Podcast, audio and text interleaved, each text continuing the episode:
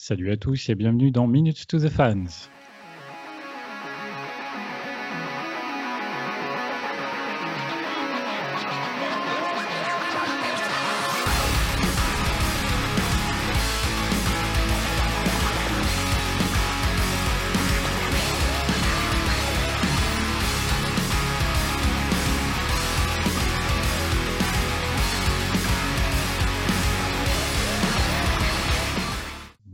Bonsoir à tous. Moi, c'est Pierre-Henri, alias PH. Bienvenue dans l'émission faite par et pour des fans de Linkin Park.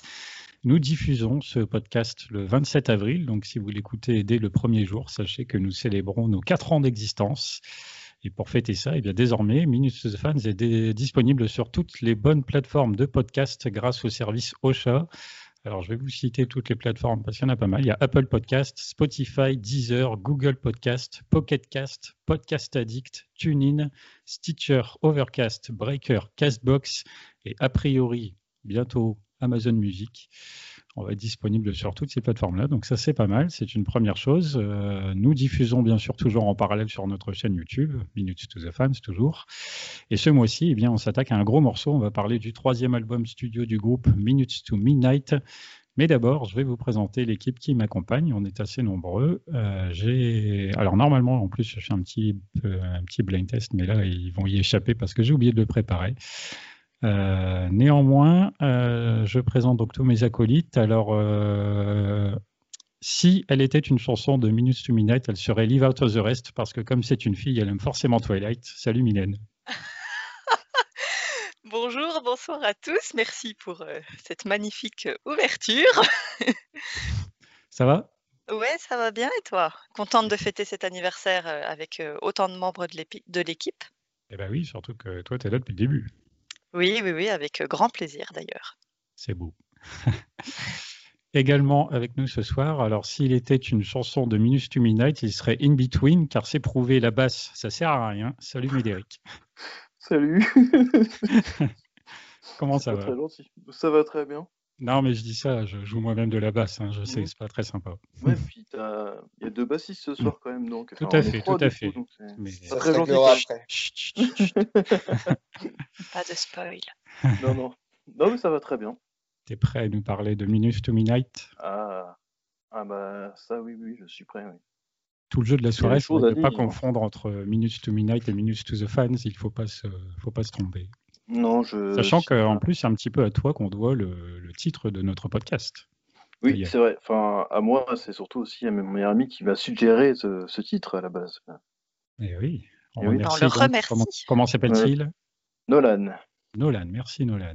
Parce que du coup, on est parti après sur ça. euh, À chaque nouvelle rubrique, maintenant, elle porte euh, plus ou moins le nom d'un- d'une chanson, d'un album euh, dévié. C'est amusant. Mhm. Bien, bien. Également avec nous ce soir, nous. euh, alors, euh, non, j'allais dire le prénom, c'est pas ça. Euh, si il était une chanson de Minutes to Midnight, il serait Given Up, car dans l'espace, personne ne l'entendrait crier. Salut Tony. Salut, salut, j'aime bien la présentation. Je sais que tu es un fan du spatial en général. Oui, oui, oui, je suis gâté parce qu'en ce moment il y a pas mal de choses qui se passent donc c'est cool. Tout à fait. J'ai vu hier un petit live de, du test Blue Falcon. C'était sympa. Non, pas Blue Falcon, le Blue, je sais plus quoi, Blue Shepard, c'est ça, non? Je sais pas, je Euh, la tout. New Shepard La New Shepard, voilà, je vais y arriver l'entreprise Blue Origin. C'est pour Voilà, ça que tu confonds avec le Blue. complètement. Ah ouais, c'est ça exactement. Et on attend le lancement avec euh, Thomas Pesquet. euh, Enfin, ce sera normalement déjà passé quand le podcast sera diffusé. Mais. Ouais, c'est dans par rapport à notre enregistrement dans une semaine, exactement. Là normalement il serait parti. normalement, il sera déjà parti quand vous écouterez. Si tout se passe bien. Ça va? Bah écoute, oui, ça se passe plutôt très bien. Alors, tu as voulu te mettre un peu dans les conditions euh, géographiques. On t'entend un petit peu plus loin que d'habitude, euh, comme toi, tu es en Belgique. Voilà. Pour recréer une ambiance euh, réelle, vu que je suis à l'étranger, même si c'est pas très loin. Non, j'ai un petit souci de micro ce soir, mais ce sera résolu pour les prochains. Sans souci. À n'en pas douter. Également euh, avec nous, euh, quatrième euh, invité, si je puis dire. S'il était une chanson de Minutes to Midnight, il serait Well Have Done, car toutes les nuits, il rêve d'être un Decepticon. C'est Adrien. Salut, Ça va? Ça va et toi? Il paraît que tu es un grand fan de Transformers, c'est pas moi qui l'invente. hein. C'est vrai, on va sûrement en parler ce soir, donc on pourra vérifier ça. C'est possible. Lequel c'est ton préféré dans les films? Euh, forcément dans les trois premiers, parce qu'après il n'y a plus Linkin Park, donc c'est moins intéressant. Euh, je dirais le 2 ou le 3, c'est pas facile à choisir. Allez, peut-être le 3 pour parler euh, aussi de d'ambiance un peu spatiale dans la Lune, etc. C'est vrai. Oui, mais rappelons qu'un podcast entier a été dédié au sujet de Linkin Park à travers euh, les films, les jeux vidéo. Eh, attention, hashtag promo. auto Voilà. On fait les Belle choses bien. transition. Oui, c'est alors quelle émission c'est Je ne sais plus laquelle. Euh, sur YouTube, donc euh, évidemment, elles sont toutes disponibles sur les différentes plateformes de podcast. Elles seront euh, accessibles au fur et à mesure euh, des mois, puisque euh, si tout se passe bien, chaque fin de mois, on vous diffusera donc une nouvelle émission et chaque milieu de mois, on vous rediffusera une ancienne émission. Donc soit vous êtes pressé, vous allez sur YouTube, tout sera déjà dispo, soit vous attendez tranquillement sur vos plateformes habituelles et ça arrivera petit à petit. Dernier invité avec nous, s'il était une chanson de Minus to Minute, il serait No Roads Left, car il est entré dans le game après les autres. C'est Alexis, salut. Salut PH, salut à tous. Très heureux d'être parmi vous. Comment il va? Bah, il va euh, comme un leader de, de Ligue 1 euh, Comme un leader de Ligue 1. que je suis. Car supporter du LOSC, évidemment. Ça se passe plutôt bien. ouais. Il n'y a pas un Lille-Lyon, enfin c'est pareil, il y a Lille-Lyon bientôt, mais ça sera peut-être passé au moment de, de- Mm. du podcast. Comme on dit à Lille, on craint des gains. On craint des gains. C'est bien dit, c'est bien dit. Euh, du coup, ouais, toi, tu nous as déjà rejoint à deux, trois occasions, parce que tu es donc effectivement l'autre bassiste, comme Médéric parlait tout à l'heure, bassiste euh, du groupe Meteora Tribute to Linkin Park. hein, on s'est déjà entretenu à quelques reprises dans le podcast. Tout à fait, il y a déjà eu des, des podcasts euh, sur notre groupe et je t'en remercie encore. C'est- C'était un petit coup de projecteur euh, qui nous, a, qui nous aide beaucoup. Euh, Merci à vous aussi pour ce que vous faites en général. hein. C'est toutes les initiatives, que ce soit celle du podcast ou de votre groupe de cover, permettent aussi, euh, d'une certaine manière, à notre passion de, de vivre et de perdurer, quand bien même le groupe est forcément en pause euh, forcée actuellement. Exactement.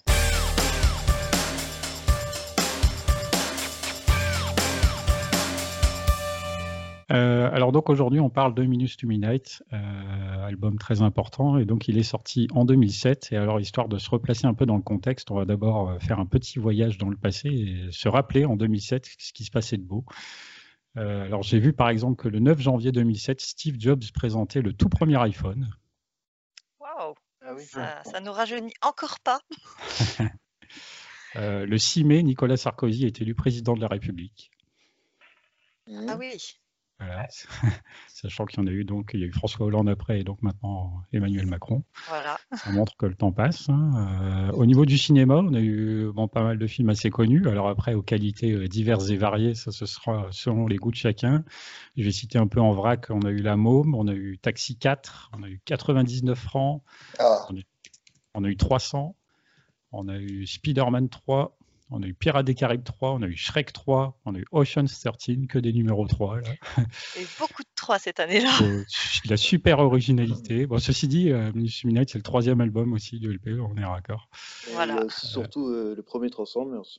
Euh, je l'ai marqué après, ouais. Harry Potter bon. et l'Ordre du Phénix, euh, Les Simpsons, Saw numéro 4, donc pas encore euh, celui avec Chester, hein, on n'y est pas encore, Encore un peu loin. encore un peu loin. Je suis une légende. Et oui, je sais pourquoi j'en ai mis euh, trois à part. J'ai mis d'ailleurs quatre à part parce qu'on peut voir un, un poster de Linkin Park au début du film, dans celui-là. Euh, j'ai mis Sunshine également de 2007 puisque c'est euh, un peu le film qui a façonné le clip de Live Out of the Rest dont, on va sûrement reparler tout à l'heure.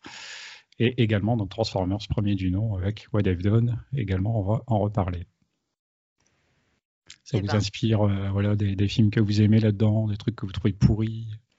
Ça nous inspire qu'on aimerait bien retourner au cinéma, entre c'est autres. C'est pas bête. Citer euh, ça, 300 et Je suis une légende, euh, ça fait partie de mes, mes films préférés, clairement. Carrément. Sympa. Ouais. C'est vrai. classe. Moi, j'avais adoré euh, 99 francs avec, euh, avec Jean Dujardin. C'était c'était l'adaptation du livre de Bec BD. Mm. Mm. Très sympa. Euh, sinon, euh, bah, en musique, euh, en dehors de Linkin Park, il y a tout un tas d'artistes plus, enfin, donc généralement connus évidemment, là, qui ont eu des, des gros succès. On a Mika, on a Miley Cyrus, première tournée mondiale des Daft Punk aussi, je vois marqué. on a eu des, tubes comme Fatal Bazooka, on a eu Camini avec Marly Gaumont. On a du Rihanna, on a du Christophe May, voilà, des noms que vous connaissez. Chansons francophones aussi, on a du Calogero, Christophe donc Christophe Willem, Yannick Noah aussi qui était en vogue à ce moment-là, Superbus. Ah oui. Voilà un petit peu, histoire de se resituer 2007, euh, ce que c'était. Et oui, ça ne nous rajeunit pas. Et donc, euh, Linkin Park en 2007, alors qu'est-ce que c'était euh, et eh ben, donc on avait eu euh, évidemment deux albums, Hybrid Theory, Meteora, et après Meteora, il y a eu une longue euh, série de live. Hein, on en a parfois parlé dans l'émission. Euh, une très longue série de live avec Meteora qui a duré environ deux ans, et à ce moment-là, le groupe est manifestement épuisé de tous ces concerts, de tous ces voyages, et il décide de marquer une pause pour se concentrer sur le prochain album. J'ai lu d'ailleurs qu'il y avait eu à ce moment-là un petit euh, contentieux avec euh, Warner qui finit par être réglé euh, sur du coup la direction à prendre, hein, un peu sur l'avenir du groupe. Et puis également, il y avait eu un projet parallèle Fort Minor qui était apparu en 2005, donc le projet parallèle de Maxinoda avec l'album The Rising Tide, dont je crois nous n'avons pas encore parlé dans cette émission, ce que nous ferons un jour, prochainement. Et également, c'est un petit peu à cette époque-là, même si c'est pas encore sorti, que vraiment les prémices de Dead by Sunrise et Out of Ashes euh, commencent à voir tout doucement le jour, même si l'album sortira plus tard. Vous, à ce moment-là, en 2007, euh, avant que Minutes to Midnight ne sorte, euh, déjà, est-ce que vous l'avez acheté le jour J et Où étiez-vous? Qu'est-ce que vous faisiez? Dites-moi, Mylène, par exemple.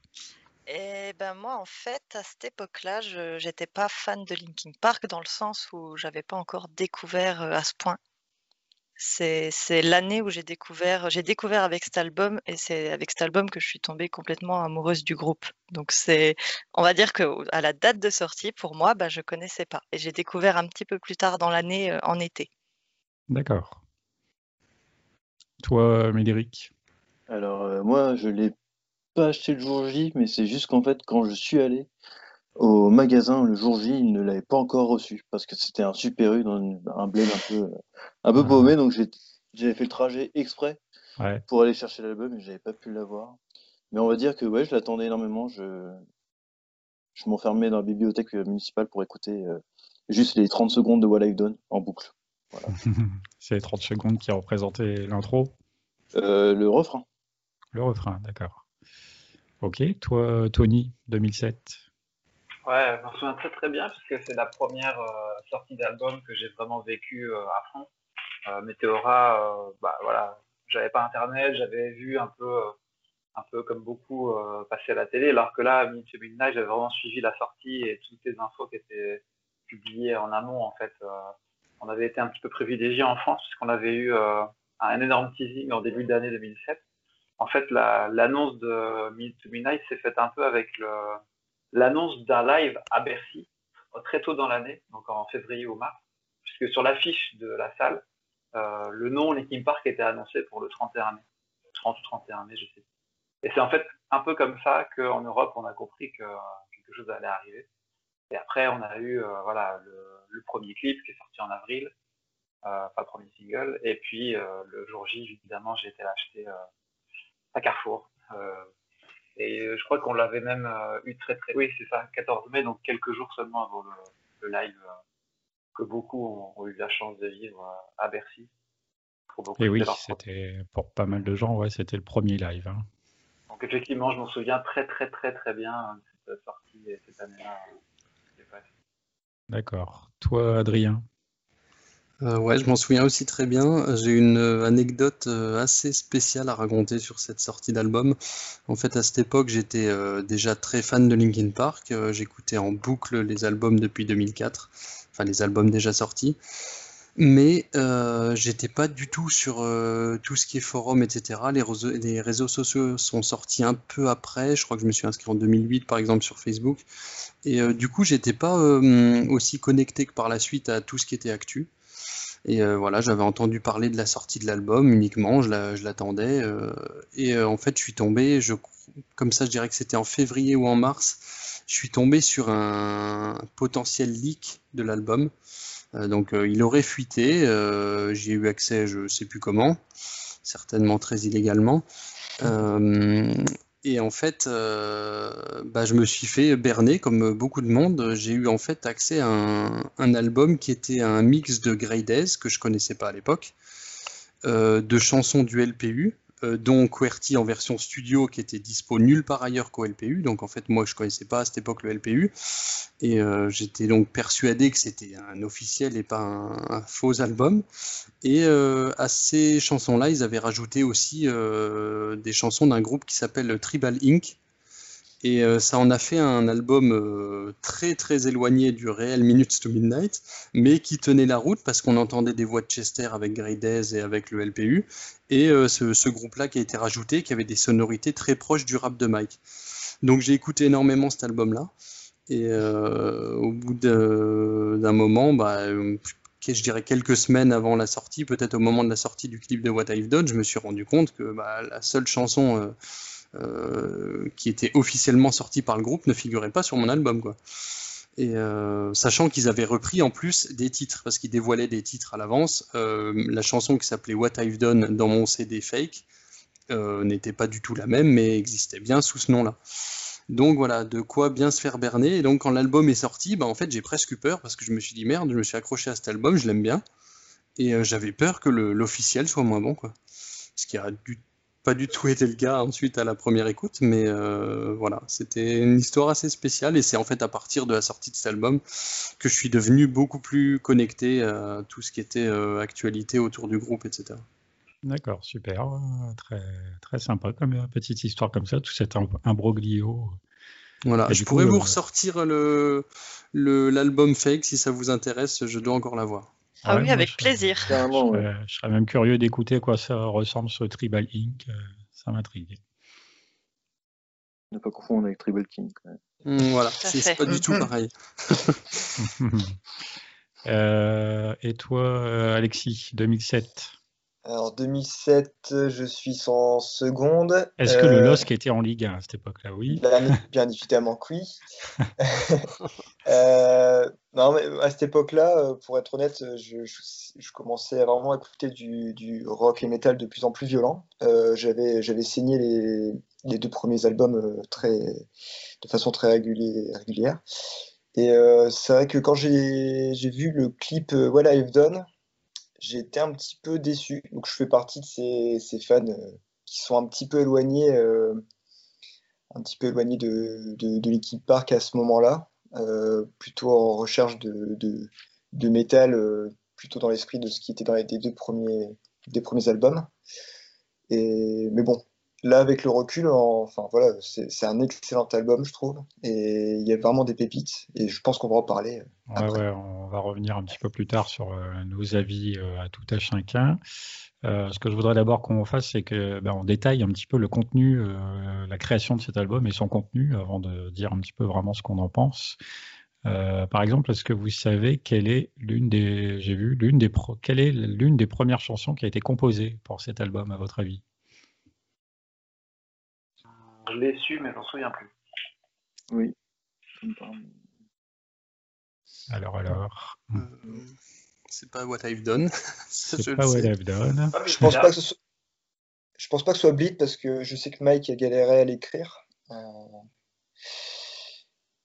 alors, la première, l'une des premières chansons composées pour Custom Valentine's Day. Euh... Mylène, tu as une réponse? Euh, je... Non, j'en ai déjà. Ça me dit rien comme. Euh, ah, bah c'est bon. Tony a la bonne réponse. Valentine's Day était effectivement une des premières chansons qui a été euh, composée et, surtout gardée, évidemment, pour Minus to Midnight, parce qu'évidemment, il y a eu pas mal de chansons composées et il y a eu un tri qui a été fait au fur et à mesure. Et ça me fait très plaisir, puisque c'est une chanson que j'aime particulièrement. Et, par rapport à, à QWERTY qui, qui a été évoqué, c'est vrai que ça a été composé, c'est sorti en 2006. Est-ce que en préambule, est-ce que pour vous, ça aurait eu sa place euh, sur le sur l'album ou c'était trop hors sujet? Trop hors sujet. Ouais. Ouais, carrément.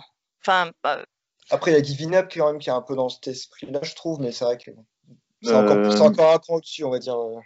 Pour moi, Curtis, c'est d'évolution plus bourrin, entre guillemets, des deux premiers albums, en fait. Pour moi, c'est Mhm. vraiment celle qui fait l'apogée de ce qu'ils ont fait avant. Et en fait, je pense qu'ils ont fait ça pour ensuite partir sur autre chose et dire, bon, bah voilà, on vous a donné ça. C'est très ce qu'on veut. Ouais, Ouais. très brut. Euh, moi, pour répondre à ta question, je pense que aujourd'hui, je dirais que ça aurait pas sa place parce que je me suis accroché à l'album tel qu'il est maintenant. Mais si à l'époque, je pense que tu m'enlevais euh, In Between et Anzeld Eye et tu me mettais euh, QWERTY et Cross the Line, j'étais fin heureux, quoi. Ouais. Ah oui. Alors, il faut savoir qu'effectivement, ouais, QWERTY, donc il est sorti dans l'album du LPU qui est paru euh, juste avant euh, la sortie de Minus to Midnight, donc fin 2006, si je dis pas de bêtises. Euh, mais avant d'être réduit à 12 pistes, Minus to Midnight en comptait 17 à un moment donné de la production. Et QWERTY, en tout cas, ne fait pas partie des pistes qui étaient considérées comme pouvant aller sur le, cut final, on va dire, de l'album. Donc on avait les 12 évidemment qu'on connaît, les 5 autres en l'occurrence sont donc No Roads Left, euh, on en reparlera évidemment puisqu'elle elle a été ajoutée après coup. Across the Line effectivement dont Adrien parle, qui euh, elle a été un petit peu ajoutée euh, officieusement via le LPU. Euh, nous avions aussi Blackbirds qui a été à un moment donné donc euh, faisant partie de toute cette euh, liste de chansons composées. Blackbirds elle est apparue un peu plus tard également euh, via le jeu, euh, si je dis pas de bêtises non plus, euh, Linkin Park 8 Beat Rebellion, si je ne me trompe. ça. c'est ça. Et, et on, avait, on avait également What We Don't Know, également une chanson apparue euh, via le LPU. Donc, euh, tous ces CD du LPU, ça a été très utile pour, euh, sur tout ça, pour en apprendre plus. Et par contre, d'après les, les recherches qui ont été faites, on ne connaît pas le nom de la 17e piste. Euh, on ne connaît pas ou on ne connaît plus le nom de la 17e piste qui faisait partie pendant un temps de Minutes to Midnight, mais qui a été euh, enlevée pour le- la version définitive. La question avait même été posée manifestement à Mike Shinoda un jour, mais dans une interview plus récente. Mais euh, voilà, lui, il s'en rappelle plus, donc euh, on ne saura probablement plus. C'est comme ça. Et surtout dans les, dans les infos qui avaient été communiquées un peu après la sortie, ils avaient annoncé qu'ils avaient en gros écrit quasiment 100, 100 chansons pour en sortir les, les 12 définitives pour cet album-là. Donc euh, il y a eu un travail de sélection euh, qui est sans doute similaire pour beaucoup d'albums, mais là ils avaient officialisé le fait qu'ils avaient fait vraiment, vraiment beaucoup, beaucoup de tests euh, pour des Eh chansons ben oui. qui n'ont pas été gardées. Oui, oui, il y a eu un, un gros boulot. Alors j'imagine effectivement que ça doit être comme ça assez régulièrement, mais là je suis en train de lire le, livre euh, From Zero to One qui parle vraiment de la naissance du groupe euh, et donc de la naissance d'Hybrid Theory. Et on voit bien aussi que les chansons, on- ils en ont composé quand même pas mal et qu'elles ont été beaucoup, beaucoup, beaucoup, beaucoup retravaillées avant d'être ce qu'elles sont, telles qu'on les connaît aujourd'hui. Et pour Minus Midnight, on imagine que ça n'a pas dû être évident puisque la proposition un petit peu de base de cet album, ça a été de, justement de, de casser un peu leur propre code, de, de sortir de leur euh, sentier battu. Donc euh, ça a été une décision un peu aussi bien donc de, de Max Shinoda en tant un petit peu que euh, oriente, euh, le mec qui oriente un petit peu l'image du groupe, Mm. mais également du producteur, ouais, Rick Rubin, qui était leur nouveau producteur à ce moment-là. Euh, Clairement, euh, Max Shinoda, dans une interview récemment, avait d'ailleurs, euh, il s'était entretenu avec Rick Rubin dans une espèce d'émission de, un petit podcast aussi. Et voilà, il avait dit à Rick Rubin, euh, avec Linkin Park, on veut évoluer. Et Rick Rubin lui aurait dit à l'époque, j'aime entendre ça parce que si vous m'aviez dit que vous vouliez faire la même chose, ça m'aurait pas trop intéressé. C'est vrai. Et on est bien content, enfin, en tout cas moi, je suis contente qu'ils aient choisi cette voie-là finalement avec le recul euh, et qu'ils aient choisi de chaque année écouter, euh, enfin pas chaque année, chaque album écouter ce qu'ils avaient envie de faire et pas euh, refaire les formules toutes faites qui pouvaient marcher, quoi. Même si c'était la facilité. Comment avez-vous d'ailleurs pris voilà, chacun un peu ce, changement sans... Puisque donc effectivement c'est vraiment une rupture, hein, clairement, avec l'époque néo-metal, si on doit la qualifier ainsi. Comment avez-vous pris ce changement quand vous avez découvert What I've Done, quand vous avez commencé à écouter l'album euh, Toi Alexis par exemple? Bah, moi, je l'ai un peu dit, c'est vrai qu'au moment où c'est sorti, c'est pas forcément ce que j'avais envie d'écouter en style de musique. Mhm. Euh, J'étais plutôt sur du Slipknot, euh, du Rammstein, euh, Moins voilà, soft. moins soft, ouais. Mais euh, je trouvais ça quand même sympa, mais disons que j'étais voilà, moins fidèle que ce que j'aurais pu être pour les deux premiers albums à cette époque-là. Et après, bien sûr, par la suite, bah, c'est comme, comme le thé, ça a infusé. Puis là, il n'y a, rien acheté, je pense, dans cet album. Hein. Belle comparaison. Toi, Tony, par exemple, cette rupture bah, Oui, après, je me souviens plus exactement de mon sentiment à l'époque, mais bon, j'avais plutôt bien pris. Moi, j'avais surtout été assez euh, choqué et un peu craintif quand j'avais vu What I've Done euh, deux mois avant la sortie de l'album complet, puisque dans cette chanson, à part les nanana, on n'entend pas du tout Mike rapper. En je me suis dit, mince, ça se trouve, ils vont nous faire un album où, lui, il, il, chante pas du tout. Donc c'est ça ma crainte. Après, bah, forcément, ça a été, euh, ça a été soulagé quand j'ai entendu l'album. Mais moi, en fait, en, en ayant What I've Done comme premier single, je l'ai adoré et bah, je me suis senti plutôt euh, rassuré. J'étais très euh, curieux de voir la suite et après, bah, j'ai plutôt bien pris. Euh, je crois que j'avais, s'il était sorti deux ans auparavant, je pense que j'aurais eu plus de mal à passer le cap de Meteora. Mais vu que là, on a eu quatre ans pour attendre, je sais pas, moi je sentais quand même un truc qui allait arriver, qui était quand même très très différent. Ça prenait du temps et j'imaginais pas une redite en fait. D'accord. plutôt bien pris. Toi, Adrien, cette rupture euh, de son? Euh, Surpris dans un premier temps. par rapport à euh, ce que tu avais eu comme album leaké, quoi. Forcément. Aussi, ouais. mais on Doublement surpris. Par rapport, surtout aux albums de Linkin Park, ouais, surpris, mais agréablement surpris finalement, parce que ça m'a tout de suite plu d'avoir autant de diversité dans leur discographie. Euh, je pense vraiment que ça me plaît beaucoup plus de, voir des différents albums à chaque fois plutôt que toujours la même chose, même si c'est un style que j'adore. Mhm. Toi, euh, Mylène ben, Du coup, moi, j'ai cette chance, entre guillemets, que j'avais pas l'influence des autres albums. Alors, j'avais déjà euh, vaguement, certainement entendu Breaking the Habit, vu un petit peu à la télé, mais en fait, avant cet album-là, j'écoutais pas plus que ça de musique. En fait, c'est ce que je me rends compte en y repensant, c'est que j'avais même pas forcément, je devais avoir quatre ou cinq albums dans, mon répertoire et j'écoutais pas forcément beaucoup de musique. Donc en fait, j'ai découvert, je, je, suis tombée amoureuse du groupe avec cet album. Donc pour moi, il n'y a pas de cassure parce qu'après, j'ai eu la chance de découvrir les deux précédents albums et d'ailleurs, j'adore raconter cette anecdote, mais c'est vraiment le fait que j'ai eu, enfin, je les ai pas achetés tout de suite parce que j'étais assez jeune et je faisais un peu attention à ce que j'achetais. J'avais pas forcément d'argent de poche et j'aimais pas forcément acheter des choses comme ça, donc j'allais les, emprunter à la bibliothèque. Et donc, en fait, les premiers albums, bah, il fallait absolument que je les écoute le plus possible avant de les rendre.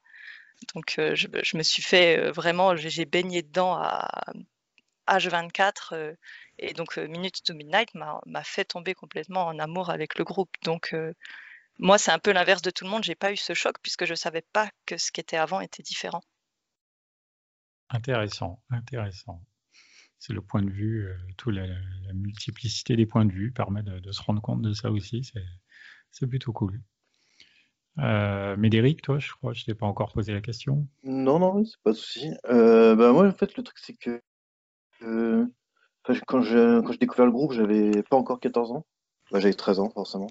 Et du coup, euh, c'est en fait, un peu l'époque où euh, on est jeune et on découvre la musique en mode oh, c'est génial et en fait tout ce qu'on découvre c'est forcément super génial. J'étais vraiment en mode groupie quoi. Donc, euh, mais comme je t'expliquais, enfin comme j'expliquais tout à l'heure, juste les 30 secondes What I've Done, je les écoutais à la bibliothèque et je me rappelle très bien du le, la personne qui gérait la bibliothèque qui m'a dit, qui m'avait dit bon, euh, Médéric, c'est bon, maintenant je coupe ça parce que tu n'as pas d'écouter depuis tout à l'heure. Euh, enfin, on en a marre d'entendre juste 30 secondes en boucle. Quoi. puis, euh, puis c'est l'époque où vraiment avec mes meilleurs potes, bah, on était vraiment, bah, forcément en collégien, on était toujours en petit groupe et on était tous à fond sur les King Park et on l'avait on s'était offert chacun à la sortie de l'album, on s'était offert chacun l'album et tout. Enfin, c'était drôle parce que en fait, on, on était en mode bah tiens, je l'offre, mais en fait, on nous l'offrait aussi, donc on se retrouvait à l'avoir. Enfin, c'est c'était assez drôle. Enfin, moi, je l'avais acheté pour moi, mais je l'avais acheté pour un pote qui l'avait acheté aussi pour un pote. Enfin, voilà. Donc, c'était vraiment à l'époque groupie et pour moi, en fait, ça m'avait pas. Enfin, même s'il y avait le gros changement, j'étais pas j'étais pas en mode euh, oula qu'est-ce qui se passe? J'étais en mode waouh où est-ce que j'arrive? Qu'est-ce que c'est? C'est génial. Voilà. Ouais, t'étais juste à fond, voilà, c'est tout. C'est ça. Bah, c'est bien, c'est pas mal ça. Euh, ouais, du coup, rupture de, son, hein, rock. Euh, là, on le classerait plutôt euh, rock alternatif, Minutes to Minute, je pense, plus engagé politiquement aussi. Quelques solos de guitare, ce qui n'est pas rien et qui ne sera pas fréquent par la, même par la suite moins de rap, comme disait euh, Tony tout à l'heure. Euh, Max Shinoda est plus discret au niveau vocal sur l'ensemble des chansons. Et puis aussi, il y a un petit truc euh, qui est apparu et qui, même s'il va évoluer derrière, c'est le nouveau logo, le, L et le P en forme un peu triangulaire. C'est à ce moment-là que ça fait son apparition, designé par Frank Maddox, qui est souvent responsable de pas mal de, travaux graphiques ou photographiques, me semble aussi. Pour Deftones aussi. aussi, ouais. Il, fait, il travaille beaucoup avec Deftones et Linkin Park, euh, Frank Maddox. D'accord. Donc euh, quelqu'un d'assez important. Et le rond aussi, le fait que le logo soit plus un, carré euh, dans sa globalité, mais un rond, il me semble aussi. Enfin, cette forme, le rond qui entoure le logo, puisqu'avant on était sur le LP très carré avec les angles. Ouais, ça, ce sont des choses un petit peu symboliques, mais ça, va de pair avec cette volonté de changer d'image, du coup, de façon générale. Donc c'est cohérent, hein, c'est cohérent. Euh, du coup, donc, bah, dans la, réalisation de cet album, on apprend un petit peu que les, six membres, euh, chacun de leur côté, vraiment ont écrit euh, tout un tas d'idées et ont cherché à les mettre en commun. Et c'est ce qui a progressivement créé tout un tas de, d'extraits qui ont permis à Minus to de prendre forme. un autre truc qu'on a pu apprendre aussi un peu plus récemment, alors on va pas trop digresser, mais, mais A Thousand Suns qui sort euh, donc trois ans plus tard, si je ne me trompe pas, et donc lui encore plus évolué au niveau du son et tout, et Maxime Oda expliquait dans la même interview dont je parlais tout à l'heure euh, avec euh, Rick Rubin qu'en réalité, après Meteora, donc il y avait cette volonté de, changer de son, et Thousand Suns, c'était ça a vraiment été l'accomplissement de cette volonté de changer. Ils auraient voulu réussir du premier coup à arriver dans ce son-là. Mais Minus to a représenté, voilà, c'est une espèce d'étape intermédiaire euh, dans cette volonté d'évoluer, dont A Thousand Suns est l'aboutissement. Et le il, se disait, euh, si on avait réussi à sortir A Thousand Suns euh, ou un équivalent à l'époque de Minus to il se disait que déjà Minus to a pu perturber les, différents fans. Alors, qu'est-ce que ça aurait été si ça avait été un A Thousand Suns, A Thousand Suns like à cette époque, ça aurait été encore pire, vu que même avec Medusa Midnight entre deux, A Thousand Suns est un album qui a divisé. Donc... Oui, la transition en douceur euh, aurait pu être beaucoup moins douce pour certains. Ouais, elle était déjà pas forcément douce-douce, mais euh, la, volonté était vraiment de la faire très très nette en tout cas. Ça, voilà, ce sont des choses qu'on peut apprendre un petit peu sur la, création Minus to Minute. Après, dans les noms euh, un petit peu importants comme Frank Maddox qu'on peut retenir autour de l'album, il y a ainsi que Rick Rubin, forcément la production. Euh, on a David Campbell qui est venu ajouter euh, les ensembles de cordes. C'est également lui qui était déjà présent pour coordonner les ajouts de cordes sur Breaking the Habit sur Meteora. Donc, en effet. Il y avait une, sorte de continuité professionnelle. Et puis, je vous ai demandé tout à l'heure quelle était l'une des premières chansons composées. Donc, Valentine's Day, savez-vous quelle est la dernière chanson composée pour Minus to Midnight? Lead. Voilà, you've done, ouais qui, dit mieux, qui dit mieux? non. Euh, euh, non, non, non, mais ils ont raison, c'est What I've Done. Ah, Ça, je me rappelle, je l'ai entendu. Oui, What I've Done, en fait, euh, apparemment, arrivé vers la fin de la, un peu de la production, ils ont estimé qu'il manquait peut-être un, single un petit peu plus efficace, plus frappant. Et ils ont composé cette chanson-là, a priori, relativement rapidement pour compléter et du coup faire office de premier single. C'est pas dans le livret d'ailleurs, ça? C'est peut-être bien dans le livret. C'est dans le, making of, c'est sûr. Ouais, il me semble bien aussi dans le livret, euh, il y a cette anecdote-là. Et oui, ah, parce que ouais, dans le livret, il y a un petit, euh, un petit mot sur chaque chanson, une petite anecdote à chaque fois. Si quelqu'un l'a sous les yeux, là, moi je l'ai pas sous la main, l'album. Quelqu'un l'a. Je vais pas faire trop de bruit. Il me semble que Joe disait que c'était la, parfaite transition, cette chanson, entre ce qu'ils ont fait avant et ce qu'ils ont fait euh, pour Minutes to Midnight. Alors, ils disent pas que c'est la dernière, mais ils disent que c'est une des dernières chansons finies pour l'album. Donc, D'accord. que c'est sans doute la dernière. Ok. Euh, donc l'album Minus alors What I've Done, évidemment, alors on va en reparler puisque c'est la découverte euh, de ce nouveau son. Euh, l'album sort donc le 15 mai 2007. et bah, je vais laisser un petit peu la parole à Adrien, puisque ce qui va nous intéresser maintenant, c'est de savoir un petit peu comment il a été reçu à l'époque, ce disque, il me semble, de manière un peu mitigée. Mais tu vas nous détailler un peu ça, si tu le veux bien. c'est parti. Alors, comme dirait Mike sur In Between, let me apologize for what I'm about to say, parce que je m'apprête à citer des critiques plus virulentes que celles de Tony à propos de Living Things. Ça va être rude alors. Étant donné que nous sommes tous ici des fervents défenseurs de Minutes to Midnight, j'ai choisi de laisser une place à ces détracteurs. À ne pas confondre avec les détraqueurs, parce que dans notre cas, nous n'aurons pas besoin de baguettes magiques pour les faire fuir. Parce que oui, tous les avis sont acceptés ici, même quand ils sont incompréhensibles, inattendus, voire choquants. Mais commençons par le positif. Le magazine Rolling Stone l'a noté 4 étoiles sur 5 et 25e album de 2007. On peut y lire que l'essentiel de l'album est une pop métallique aiguisée avec une pointe de hip-hop et un coup de pied qui réveille. Au classement Billboard, on le retrouve en 154e position au Hot 200 des albums de la décennie. Et maintenant passons aux choses pas sérieuses. Le site albumrock.net titre Linkin Park change de style et se plante royalement. New Musical Express lui attribue la note de 2 sur 10 et le qualifie de, je cite, son d'un groupe essayant et échouant à se forger une nouvelle identité. À propos de Hans High, on peut lire que c'est, de nouveau je cite, de loin la chose la plus drôle que vous entendrez de toute l'année. Apparemment, on rit pas des mêmes choses.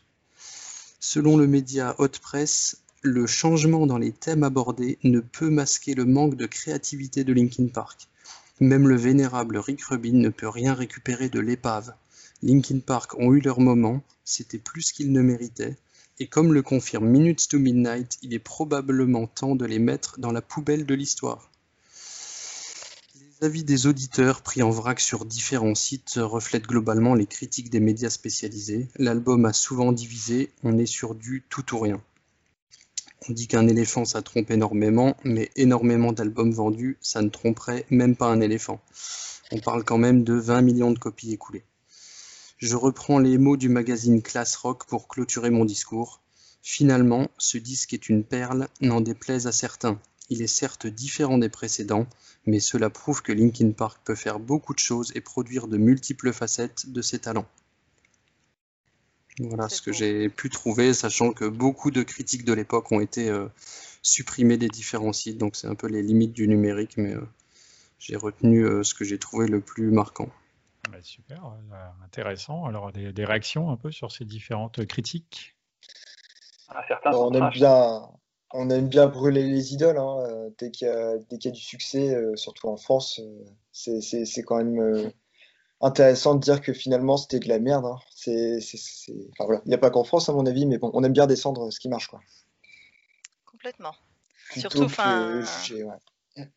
C'est très beau travail de synthèse, Adrien, mais cette critique sur Held Hide, bah, je pense qu'on aura l'occasion d'en reparler, mais je trouve ça fou quand même de, de, de, de mettre une, chanson comme ça à la poubelle avec tout ce qu'elle peut dégager, quoi.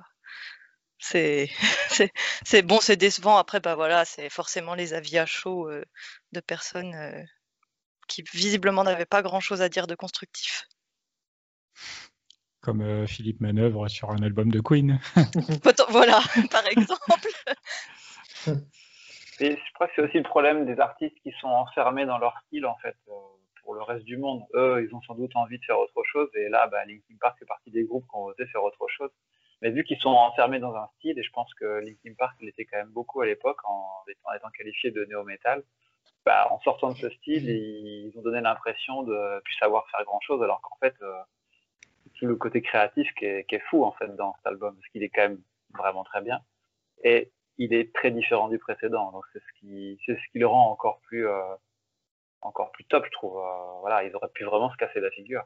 Et ils auraient pu aussi faire un, un météo rabis euh, pourri aussi. Donc, euh, je crois que c'est un peu classique des, groupes qui cherchent, qui cherchent à changer de style et sont souvent descendus par la presse. En tout cas, par une partie de la presse. même si l'album est de qualité. Ça me fait penser un peu à Bring Me the Horizon qui, a changé de style, qui était vraiment dans du, du scrimo au début et puis qui après a fait un, est passé au metalcore et puis après du rock, euh, du rock plus puissant. Et c'est pareil, euh, ils se sont fait descendre parce que les, fans de la première heure euh, voulaient écouter encore et encore du scrimo. Puis, après, ils, avaient des nouveaux, fans qui adoraient les, nouveaux albums. Et, et, voilà, et puis maintenant, on se rend compte que the Horizon, c'est un des meilleurs groupes de rock metal et, qui vend le plus. Quoi. Enfin, voilà, ça me fait penser un peu à ce parallèle-là, Linkin Park. Et, Ouais, c'est vrai, mais ça, c'est un peu le, truc, hein, voilà, avec souvent les, fans de la première heure euh, qui n'ont pas forcément envie que ça change, euh, que quelque chose qu'ils aiment change. Mais si on était comme ça, effectivement, Linkin Park serait toujours resté dans un certain style, comme tu dis, Bring Me the Horizon, et ça vaut même en musique comme dans, dans tous les médias finalement en général. Euh, Assassin's Creed serait resté autour des religions ou des choses comme ça. Ah, ça me fait penser à, à une comment une critique que j'avais vue où, euh, non, c'était Chester qui avait dit dire ça dans une interview. En fait, euh, quand on leur disait que leur, leur album était trop commercial, et il avait dit si on était resté dans le même style que Meteora, oui, là, on aurait été commercial. Et ça, j'ai trouvé ça vachement beau parce que justement, il avait la réponse aux gens, alors euh, les trackers qui étaient en mode bon, bon, il vous veut faire autre chose juste parce que vous voulez être plus pop et être plus accessible, alors qu'en fait, lui, il a expliqué, bah non, c'est si on était resté sur du Meteora ou Hybrid Theory, oui, là, on aurait voulu juste vendre des albums et, rien d'autre, quoi.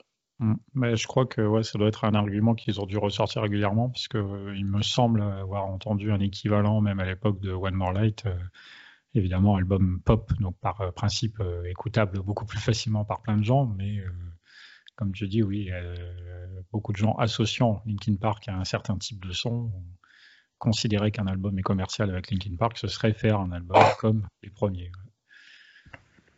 Ça, c'est un peu le jeu, hein, c'est comme ça. Euh, je vois des messages passer, quelqu'un veut parler de l'origine du nom, si c'est bien ça. Effectivement, on n'a pas parlé de pourquoi Minus to Midnight s'appelle Minus to Midnight. Oui, alors si tu me le permets. Enfin, moi, je vous permets. j'ai un petit peu cherché, enfin, ça, ça m'a, ça m'a beaucoup intéressé aussi. Donc en fait, Minutes to Midnight fait directement référence à l'horloge de la fin du monde. Donc on va partir sur quelque chose de très joyeux, de très gai et de très dans l'actualité. Et je suis hein, désolée. voilà. Donc euh, voilà, c'est une habitude pour eux. Enfin, c'est, devenu une habitude, j'ai l'impression, avec cet album surtout. C'est-à-dire qu'il prend un tournant très politique, très engagé et très assumé qu'on va retrouver un petit peu tout au long des albums mmh. suivants et qui, je pense, pour moi, fait assez le lien avec Hunting Party qui est dans une veine extrêmement politisée aussi. Donc, qu'est-ce que c'est l'horloge de la fin du monde? En fait, c'est une, horloge numérique où minuit représente la destruction de la Terre, notamment par une guerre atomique. Et c'est une horloge qui a été créée en 1947, donc un petit peu après le début de la guerre froide et surtout après les, premières bombes nucléaires. Et en fait, c'était une façon euh, pour les scientifiques de dénoncer le potentiel danger que pouvait peser sur l'humanité, euh, qu'il soit en termes nucléaires, euh, écologiques ou technologiques. Donc au début, c'était très axé guerre nucléaire parce que c'était très dans l'air du temps, c'était extrêmement c'était extrêmement lié à tout ce qui s'était passé dans les événements. Et en fait, ça s'est beaucoup, enfin, ça s'est beaucoup. L'horloge est mise à jour chaque année, entre guillemets, en fonction de ce qui se passe dans le monde. Donc, en 1947, il restait 7 minutes avant minuit. Donc nous étions à 23h53 d'une hypothétique fin du monde par destruction atomique. Et en 2007, c'est ça qui est intéressant, en 2007, il reste plus que 5 minutes avant la fin du monde. Donc on a vraiment baissé. On a, moins de temps, entre guillemets, euh, hypothétique. Et du coup, ben, c'est lié, ces, ces minutes qu'on a perdues sont liées à tout ce qui s'est passé dans le monde, la guerre en Irak, euh, tout, ce qui se passe de plus en plus, euh, le changement climatique qui commence à devenir quelque chose de plus en plus présent et pesant. Mmh. Et il faut savoir que la meilleure année, entre guillemets, donc l'année où on avait le plus de minutes avant cette fin du monde, c'était en 1991 et il nous restait 17 minutes avant la fin du monde. Et en 2021, c'est le, il nous reste autant de temps qu'en 2020 parce que les scientifiques ont estimé que la situation actuelle, le Covid, la pandémie, les guerres, les problèmes de terrorisme, c'est pas que ça n'a pas évolué, c'est qu'en fait on en est à peu près au même point. Il n'y a, pas eu d'action qu'a évolué d'un point de vue des politiques. Il n'y a pas eu d'amélioration, les préoccupations sur le climat augmentent et la crise du Covid n'est toujours pas résolue. Donc, actuellement en 2021, il nous reste 100 secondes. Ah Donc voilà. Donc on va se replacer dans le contexte où il nous reste 5 minutes. Ça va nous faire pour une fois plaisir de revenir en arrière. Et donc on se replace dans un album euh, où justement les préoccupations, euh, enfin on sent que le groupe, euh, c'est toujours un, enfin on, on, a senti par la suite dans les albums et surtout à partir de cet album-là que les préoccupations politiques des guerres notamment sont très importantes pour eux et que bien qu'il soit un groupe musical et artistique, on peut quand même faire passer des messages à travers l'artistique et je trouve que c'est ce que Mike a toujours fait le mieux, c'est-à-dire pour moi, Chester est très bon à faire passer les émotions, à parler de ce que personnellement il a vécu, à le transmettre pour que tout le monde puisse s'identifier à ça. Et Mike, il est aussi très bon dans le fait de passer des messages sous-jacents, plus subtils, notamment dans Enzel High, qui c'est pas forcément subtil, hein, c'est dit avec les mots char, avec les mots tank, avec les mots guerre, mais à être très politisé tout en restant écoutable, en fait, sans tomber vraiment dans le, populisme. Dans le, voilà, dans le, dans le populisme ou dans le prosélytisme. Et c'est ce que moi j'ai adoré sur cet album concrètement. Ok, super, euh, bien détaillé, effectivement, ça valait le coup de parler euh, de ce nom d'album. C'est pas très optimiste euh, présenté comme ça pour notre avenir à nous tous, mais c'est hyper intéressant. 100 secondes, on est quand même un peu dans la merde. Ouais, mais il faut se dire qu'entre entre 1947 où on était à 7 minutes et en 1991 à 17 minutes, euh, c'est possible de remonter en fait. C'est possible de remonter. C'est ça. ça demande des efforts. Voilà, c'est ça. Et ça a toujours été les messages du groupe euh, dans leurs chansons, donc je pense qu'il faut qu'on se base là-dessus aussi. Eh Est-ce que vous savez quel euh, membre du groupe a choisi le nom Minutes to Midnight? Ah, ça c'est la soirée des questions. euh, non, je sais pas. Je n'ai pas cette info. Je vais dire euh, Phoenix, allez. Ah, moi, je vais dire Brad. Joe. Hmm. On est six, hein, on peut chacun en dire un. Ah oui ah, Je vais dire Mike, comme ça. Ouais, bon, on n'y est toujours pas. Toujours pas. Bon, bah, je vais dire Rob. c'est Rob. Ah bah non plus. C'est Chester. C'est ça. Eric. Ah, il en parle dans le making of, c'est assez sympa. Ouais. Ah ouais c'est Chester qui est venu avec le. Et c'est. c'est intéressant ça. Euh, si je me trompe pas, faudrait réécouter, mais euh, je me demande si au départ il voulait pas justement l'appeler euh, Doomsday Clock. Et ah, c'était un peu extrême et il a trouvé le, nom Minutes to Midnight après. Oui, voilà, pour ceux que ça intéresse, le, site de l'horloge de la fin du monde, je crois que c'est Doomsday Clock. C'est en anglais, c'est fait par des organismes et un comité scientifique très, très réputé. c'est pas que c'est pas intéressant, mais c'est si on veut sentir mal. Non, c'est intéressant de savoir les, causes qui font qu'on en est dans cette situation-là pour, euh, pour, voilà, pour faire attention aux choses importantes. Mais bon, c'est pas une lecture du soir euh, très très euh, positive, hein, je suis d'accord. faut mettre ça mmh avec une petite musique, un album comme Minutes to Midnight par exemple. Alors effectivement, tu parlais un peu des enjeux euh, politiques, écologiques, tout ça, et c'est des choses qui transparaissent un peu, dans, notamment dans, dans le premier clip qui va être issu de cet, de cet album, What I've Done, où on voit pas mal les choses liées à la crise pétrolière, aux différents conflits dans le monde, et aussi, alors euh, je ne sais pas ça si c'est vrai, mais qu'en tout cas vis-à-vis des États-Unis, c'était un des premiers euh, médias, on va dire, supports, où on revoyait l'accident des tours euh, depuis que ça s'était produit. Visiblement, aux États-Unis, c'est un truc très, très. Euh, enfin, dans le monde occidental, peut-être en général, mais aux États-Unis en particulier, euh, qui a été difficile à encaisser. Et du coup, dans le clip, on revoyait ces images un petit peu traumatisantes, on va dire. Et apparemment, c'était a priori un des premiers, comme ça, éléments vidéo où on revoyait cet événement historique américain. Ah oui, quand même. Ouais, je crois que c'est vrai. En tout cas, utilisé dans un domaine artistique, on va dire, euh, en dehors des, médias classiques d'information. Ouais, je crois que c'est les premiers à l'avoir utilisé. Ouais, voilà. Euh, alors, Minus to Midnight, c'est cinq clips, là, puisqu'on on va les aborder un petit peu. Euh, cinq singles, donc cinq clips.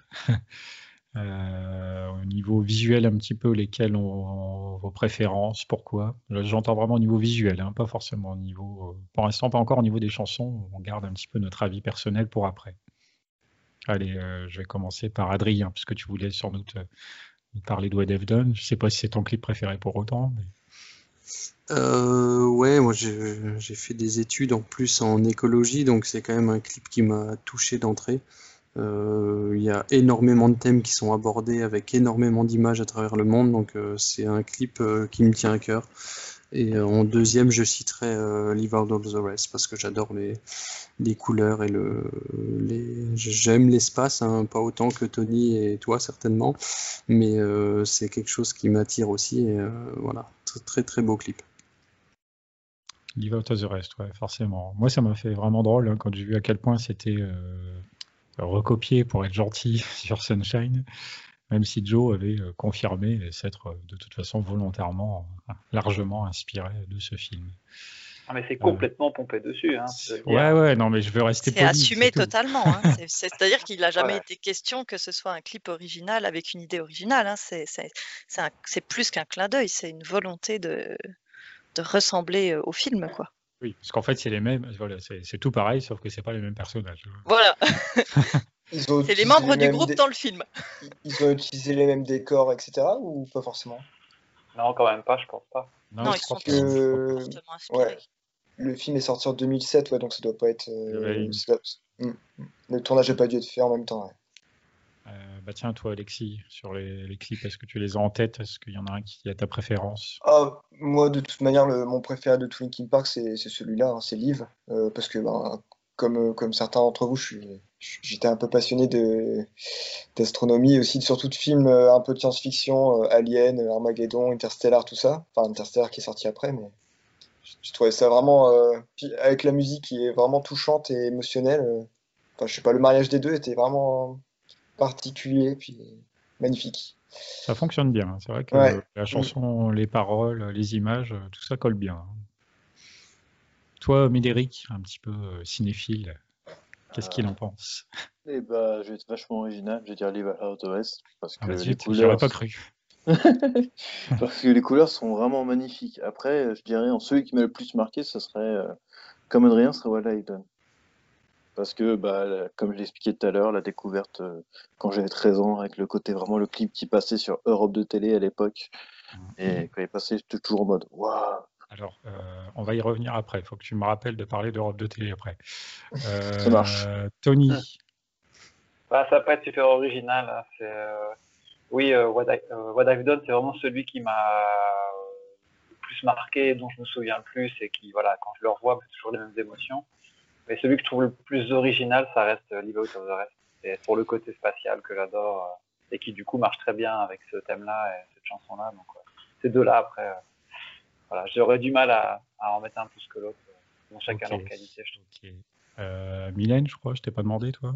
Oui, ben, je vais être, je suis désolée, très originale, surtout que la boucle est bouclée, c'est-à-dire que moi aussi, un petit peu comme Adrien, je suis très axée biologie, donc What I've Done m'a tout de suite parlé et j'étais bah, ravie qu'un groupe auquel je tienne s'implique comme ça sur des questions aussi importantes. Et puis, bah, Leave Out All the Rest, pour la qualité graphique du clip. Et puis, ben, la référence de Sunshine en elle-même n'est pas du tout anodine, puisque bon, ben, un film sur l'apocalypse, on va tous mourir, qui fait référence directement à l'album, bon, bah, en plus, il y a une cohérence, quoi. Donc, oui, puisque c'est ça. c'est vrai que pour ceux qui n'ont pas vu le film de Danny Boyle, si je ne me trompe pas, en fait, sur le, soleil, euh, diminue, on va dire, sa luminosité réduit, et donc sur Terre, ça commence à faire un peu froid, et donc l'idée, c'est de balancer une espèce de bombe gigantesque pour le rallumer. Alors ça tient pas super debout euh, scientifiquement parlant, mais peu importe. Voilà. Ils vont avec un gros vaisseau vers le, vers le soleil, et puis euh, ça se passe mal, mais ça, il faut que vous voyez le film. voilà, on ne spoilera rien.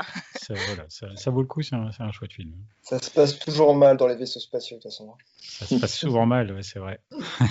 Dans les films, hein, je suppose. oui, bien sûr. Ah bah oui. Alors, on prend beaucoup de précautions dans la vraie vie pour que ça se passe bien, justement. Euh, bon, du coup, c'est bien, on parle de What I've Done et Deliver to the Rest, mais on n'a pas trop cité les trois autres euh, pendant ce temps-là. On avait également, alors euh, moi, du coup, je vais quand même mentionner éventuellement, alors j'adore Deliver to the Rest, effectivement, en termes de clip, puisqu'il tend à raconter un peu une histoire, comme Shadow of the Day, c'est pour ça que c'est un clip que j'aime assez bien aussi, qui est plus, qui raconte un peu quelque chose qui peut être indépendant de la musique. Euh, Shadow of the Day d'ailleurs qui avait euh, à l'époque normalement deux fins différentes et ils ont conservé une fin qui est un peu plus euh, neutre parce qu'au départ il y avait une histoire comme quoi c'est Chester qui se promenait avec la bombe dans son sac et un truc comme ça. Oui, la fin n'était pas aussi joyeuse et positive. voilà. Shadow of the Day, donc Given Up, qui est un clip un petit peu plus basique, mais avec beaucoup d'effets visuels, un montage de différentes séquences live, donc très très énergique toujours assez sympa, surtout quand on ne peut pas forcément assister à des lives, c'est intéressant. Euh, et puis Bleed It Out, moi c'est un clip qui m'a beaucoup frappé à l'époque, euh, parce que si vous vous en rappelez bien, euh, évidemment le groupe fait sa chanson sur la scène, mais c'est pas tout. Tout autour, il se passe tout un tas de choses, beaucoup de choses qui elles sont complètement à l'envers. Donc ça sert pas forcément à grand chose, mais esthétiquement parlant, ça donne quelque chose. C'est assez original. Je sais qu'à l'époque, ça a inspiré Ténet, peut-être, qui sait. Euh, ça, à l'époque, ça m'avait pas mal marqué. Moi, je sais que j'avais essayé vraiment de chercher après quelqu'un qui avait remis le clip euh, à l'endroit, euh, enfin à l'envers, pour voir ce qui se passait à l'endroit autour de la scène.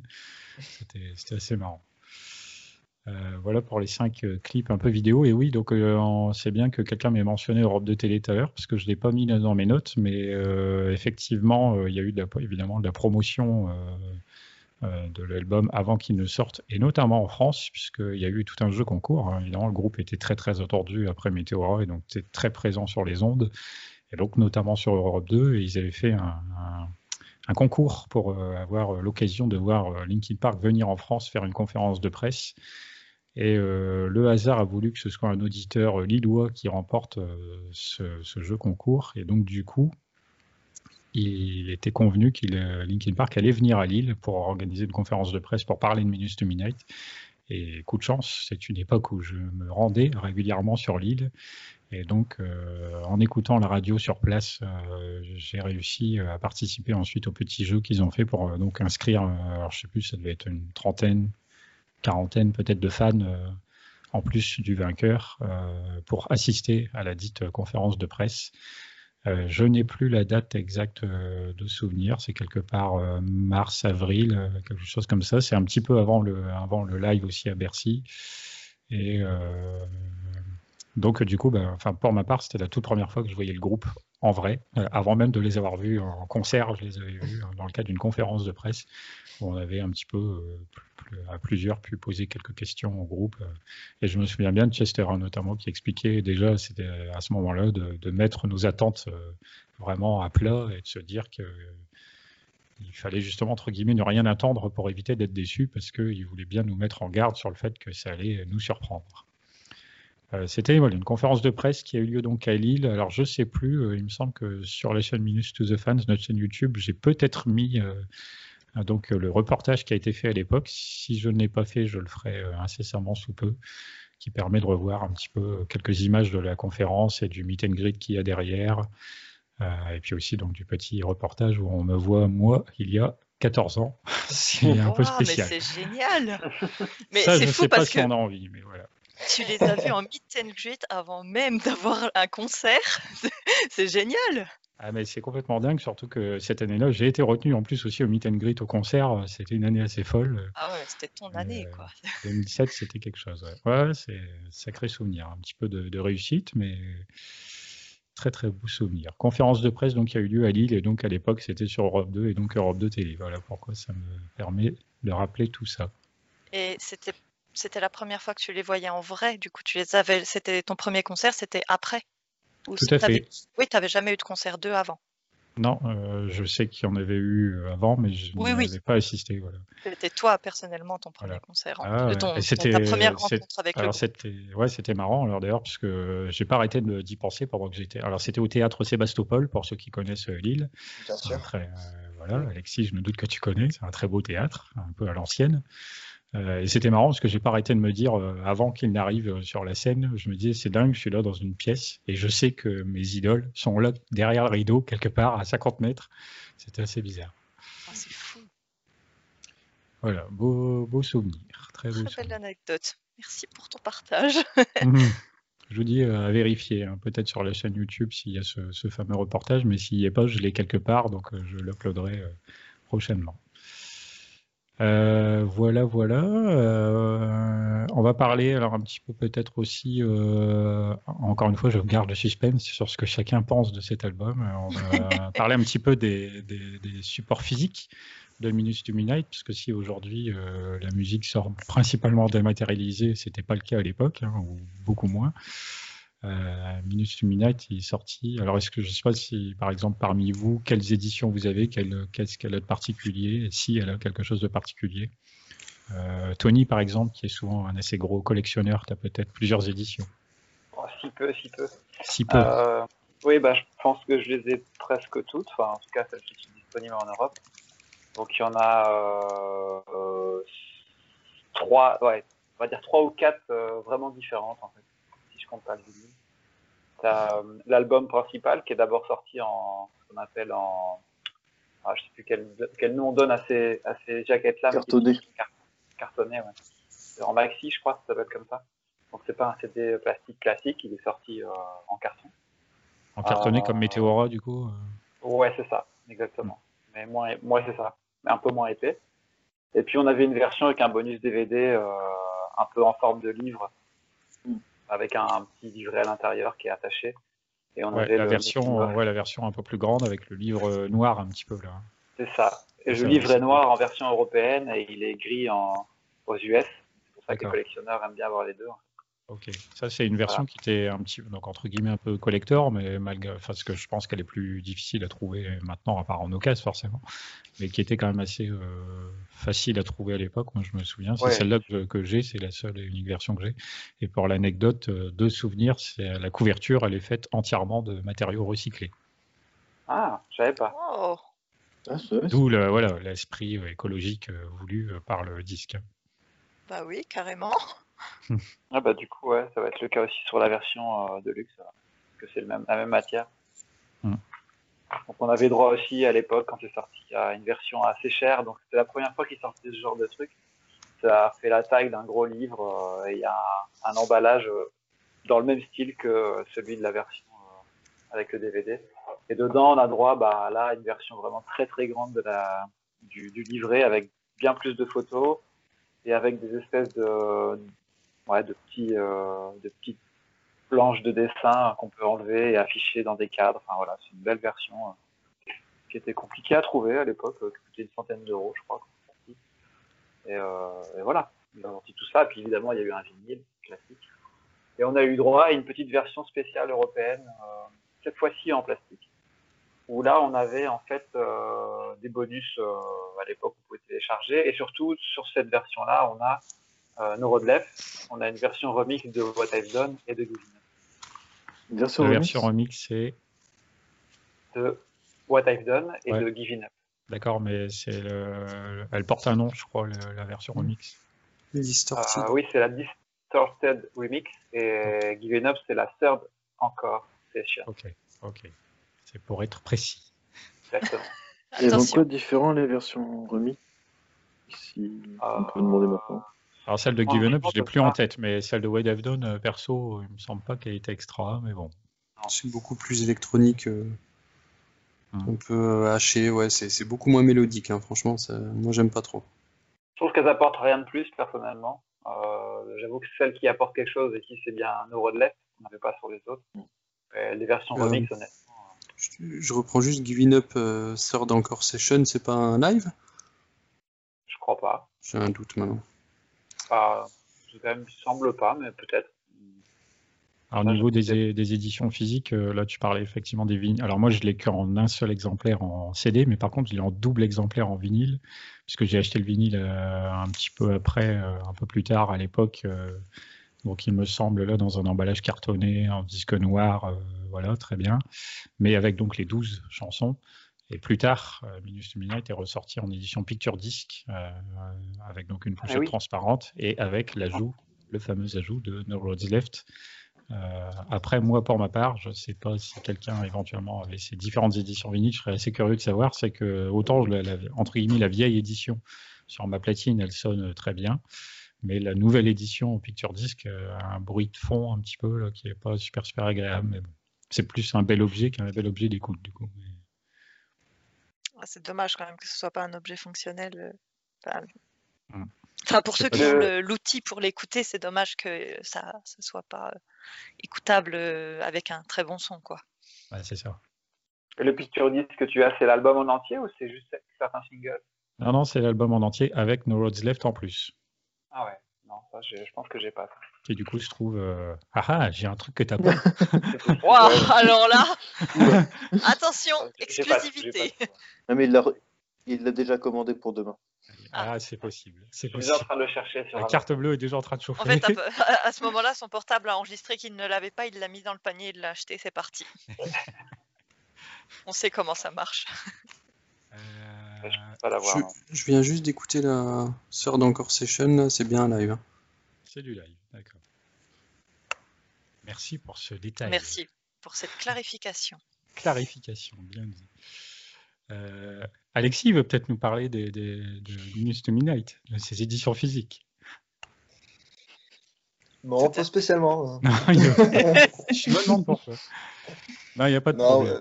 On n'est pas obligé d'avoir le produit. Non, mais en tout- trans- toute transparence, euh, depuis tout petit, ça a toujours été. euh, j'ai toujours écouté la musique de façon numérique. J'ai très très peu, très très très peu de CD.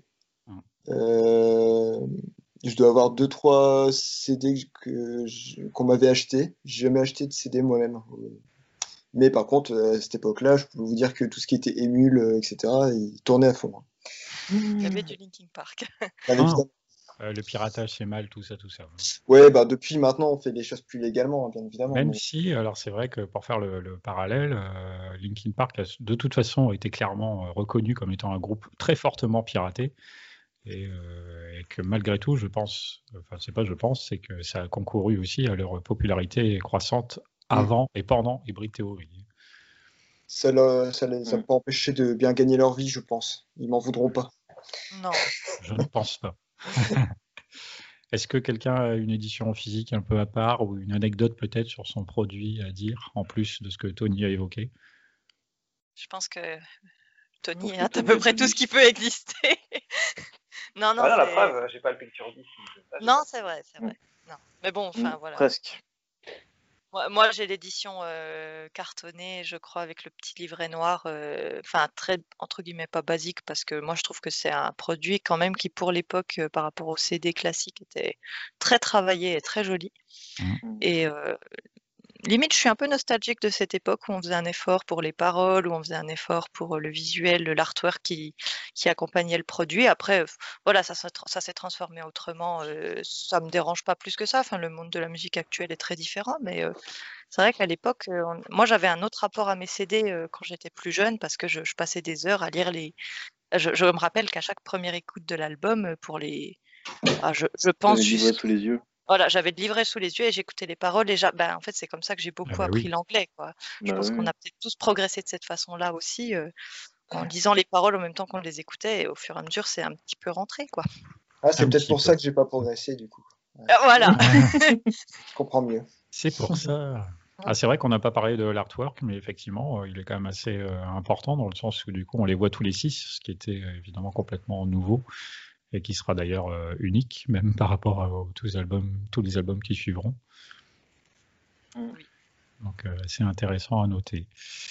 Euh, bon, voilà, version physique. euh, bon, on va peut-être passer au moment que vous attendez tous. Euh, on va savoir un petit peu ce que chacun en pense. On, on va peut-être s'écouter un. Non, on va rien s'écouter. On va écouter vos avis. Alors, qui veut se lancer? Allez, Médéric, à toi l'honneur. Minus to Midnight, qu'est-ce que tu en penses? Où tu le situes par rapport euh, aux autres albums? Mm, Oula. Oula, oula. Oula. Comment pas trois heures, hein. pas- Hein? T'as pas trois heures Ah bon? Ah. J'en ai deux du coup, ça va. de. ouais, de- Euh, bah, moi, c'est un album que j'adore parce que, bah, comme j'expliquais, en fait, euh, bah, c'était la découverte à l'époque. Puis, c'est un peu comme, euh, comme Tony, j'avais pas trop internet avant. Enfin, j'avais juste découvert les clips et les concerts en 2006 quand je pouvais aller à la bibliothèque, mais ouais, c'est vraiment le tout premier que, que j'ai pu découvrir et tout ça. Donc, bah, il a une. Enfin, niveau côté sentimental, il a une très grosse place, on va dire. Après, musicalement, il est quand même, bah, il, est, sublime. Puis il y a la meilleure chanson de Linkin Park dedans, forcément. Donc voilà. On vous renvoie à l'épisode du top 50, 25, je ne sais plus le nom, mais enfin du top, des le chansons. Top 20 des 20 ans. Voilà, le top 20 des 20 ans pour les chansons de Linkin Park pour connaître cette fameuse chanson préférée. Oui, on ne dira pas laquelle pour faire du suspense. Ou alors, il faut, faut, continuer l'émission pour savoir. Qui a été globalement la chanson préférée de à peu près toute l'équipe, sans contestation aucune. Non. C'est une très belle surprise à l'époque. Mm. Donc, oui, non, je. Franchement, je.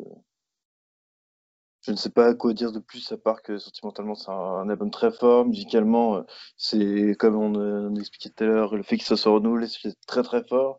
Le fait qu'on ait des chansons qui soient très brutes, comme Giving Up ou No More Sorrow, et à d'autres qui sont hyper mélancoliques, mais bah, en mode balade, euh, comme euh, Little Figgy Away, Valentine's Day et compagnie.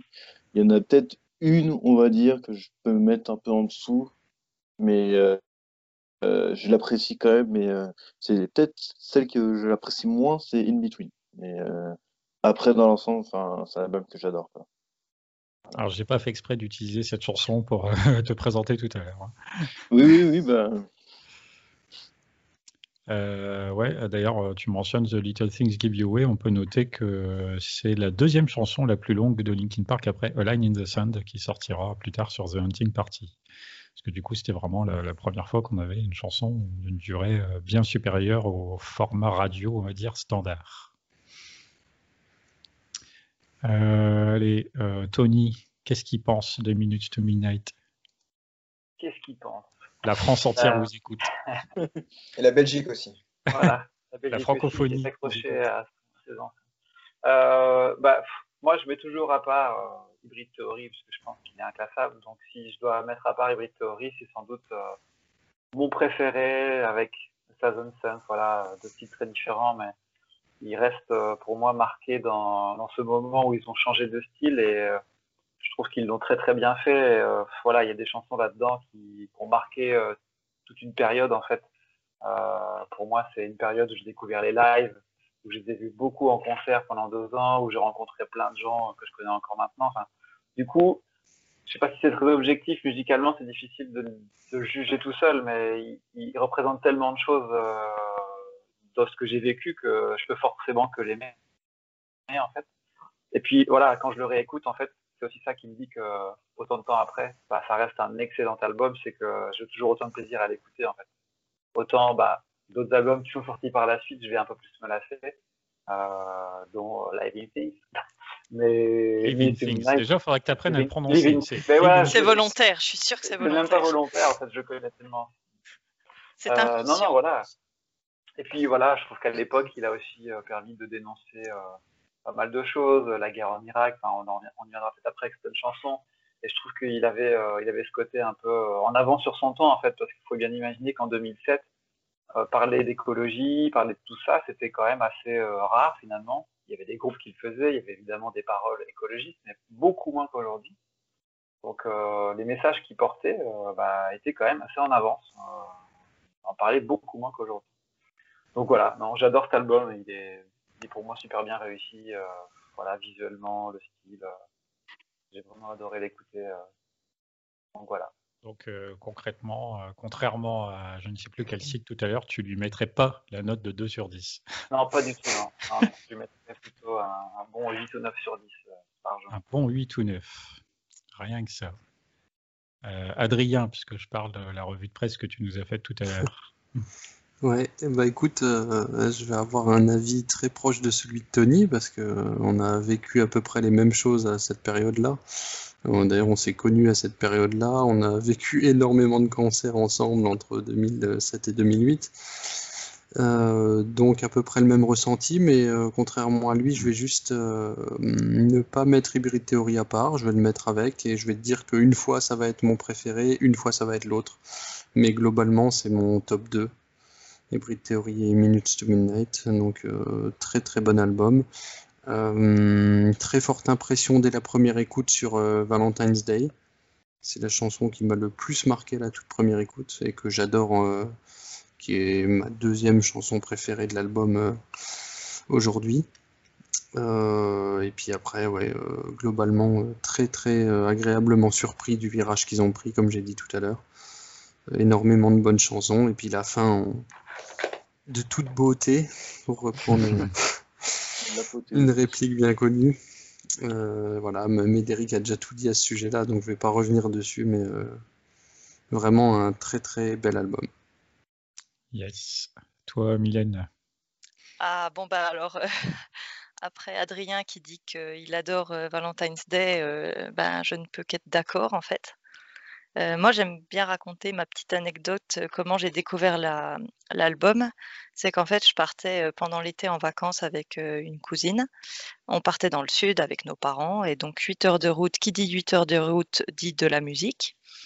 Et elle m'avait prêté, heureusement hein, d'ailleurs, elle m'avait prêté son, son iPod enfin bref, elle m'avait prêté de quoi écouter ce qu'elle avait sur place et dans son répertoire, elle avait Minutes to Midnight. Et je suis tellement tombée en amour sur l'album que je l'ai écouté tout le long du trajet et à 80% Valentine's Day. D'accord. Tu as fait comme euh, Médéric à la bibliothèque, mais toi dans la voiture. Voilà. Mais moi j'avais des écouteurs. mais euh, non, vraiment, c'est après ça, en fait, euh, quand j'ai écouté pendant les vacances, ça m'est resté en tête constamment. Et après ça, bah, il a fallu que je me le procure. Je, crois que c'est peut-être le premier album de Linkin Park que j'ai acheté, puisque les autres ensuite je les ai écoutés en bibliothèque, mais je les ai achetés par la suite. Mais ouais, moi complètement, j'ai été subjuguée par l'album.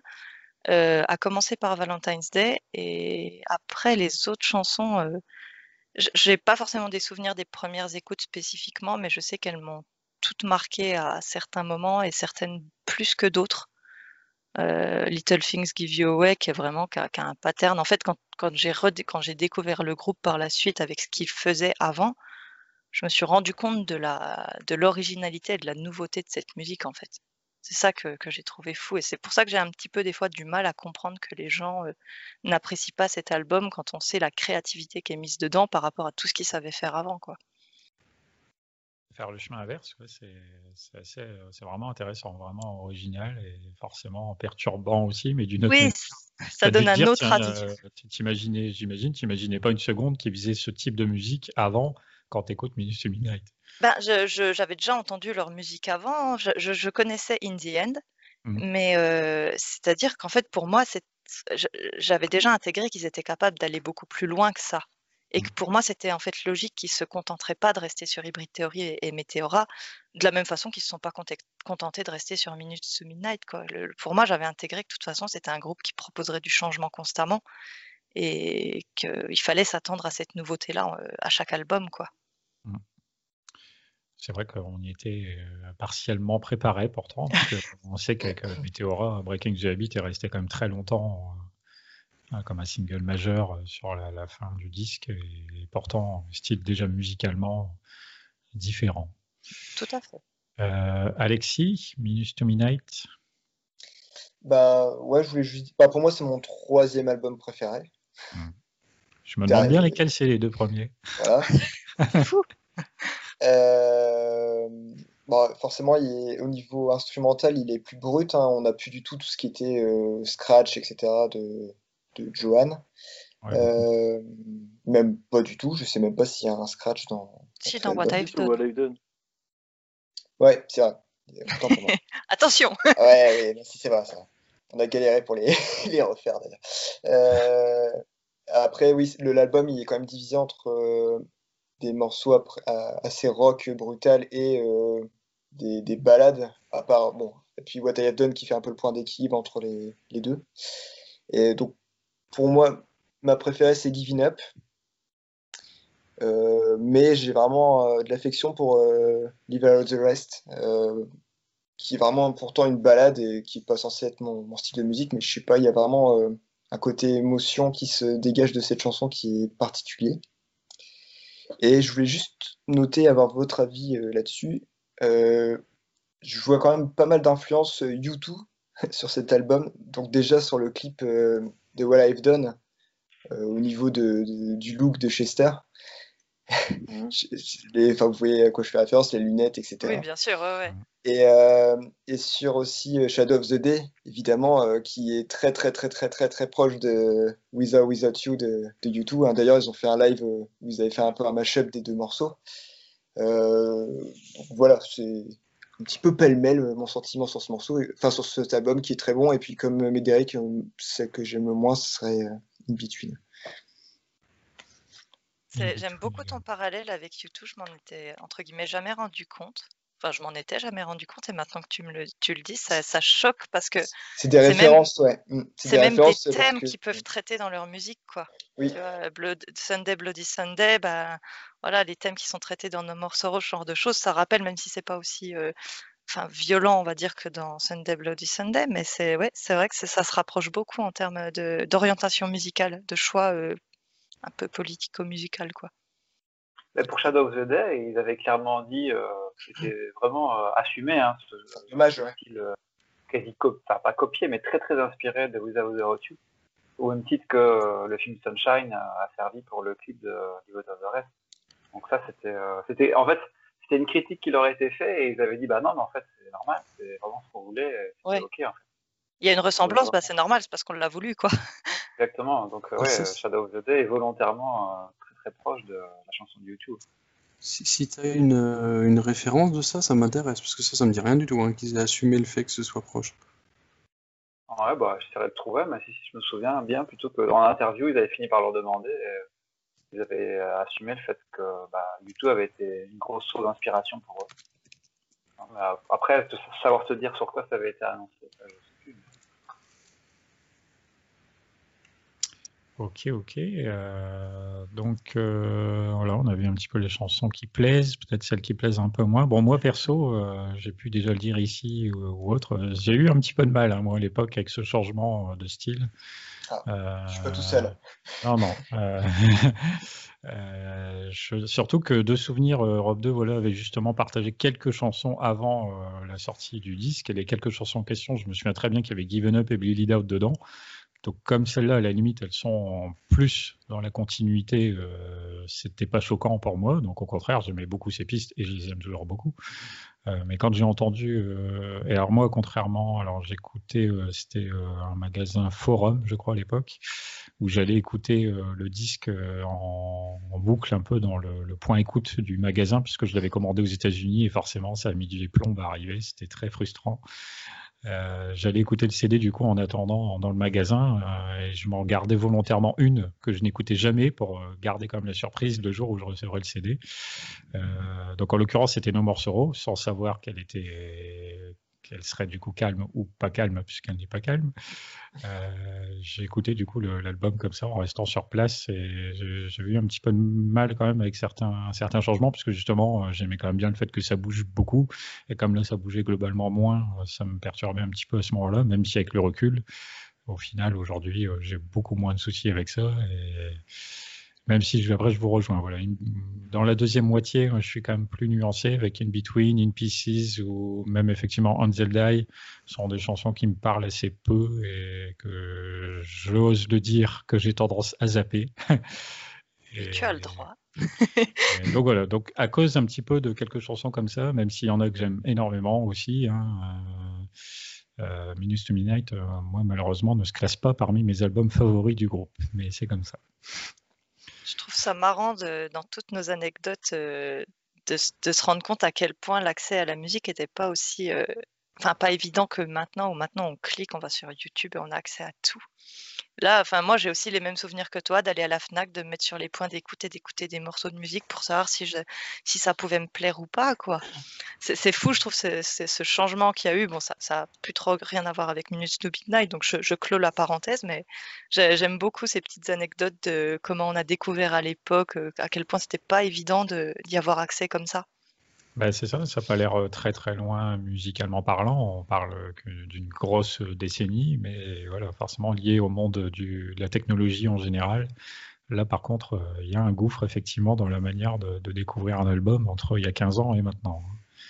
Ça, c'est clair. D'ailleurs, je, reparle encore du podcast de Rick Rubin où je sais qu'ils en parlaient sur la longévité de certains singles qu'il y a eu, notamment à l'époque d'Hybrid Theory, sur le fait d'être resté comme ça en tête des charts pendant genre deux ans. Il dit aujourd'hui, c'est quelque chose qui est totalement impossible, puisque même des groupes assez importants, voilà, ça va durer deux mois, trois mois et on va passer à autre chose. Ouais. On est beaucoup plus rapide dans la consommation. Je pense que le dernier morceau qui est resté aussi longtemps, c'était Get Lucky de, Daft Punk. Mais c'est vrai que depuis, euh, enfin, même entre temps, la rotation est beaucoup plus importante. Hum, hum.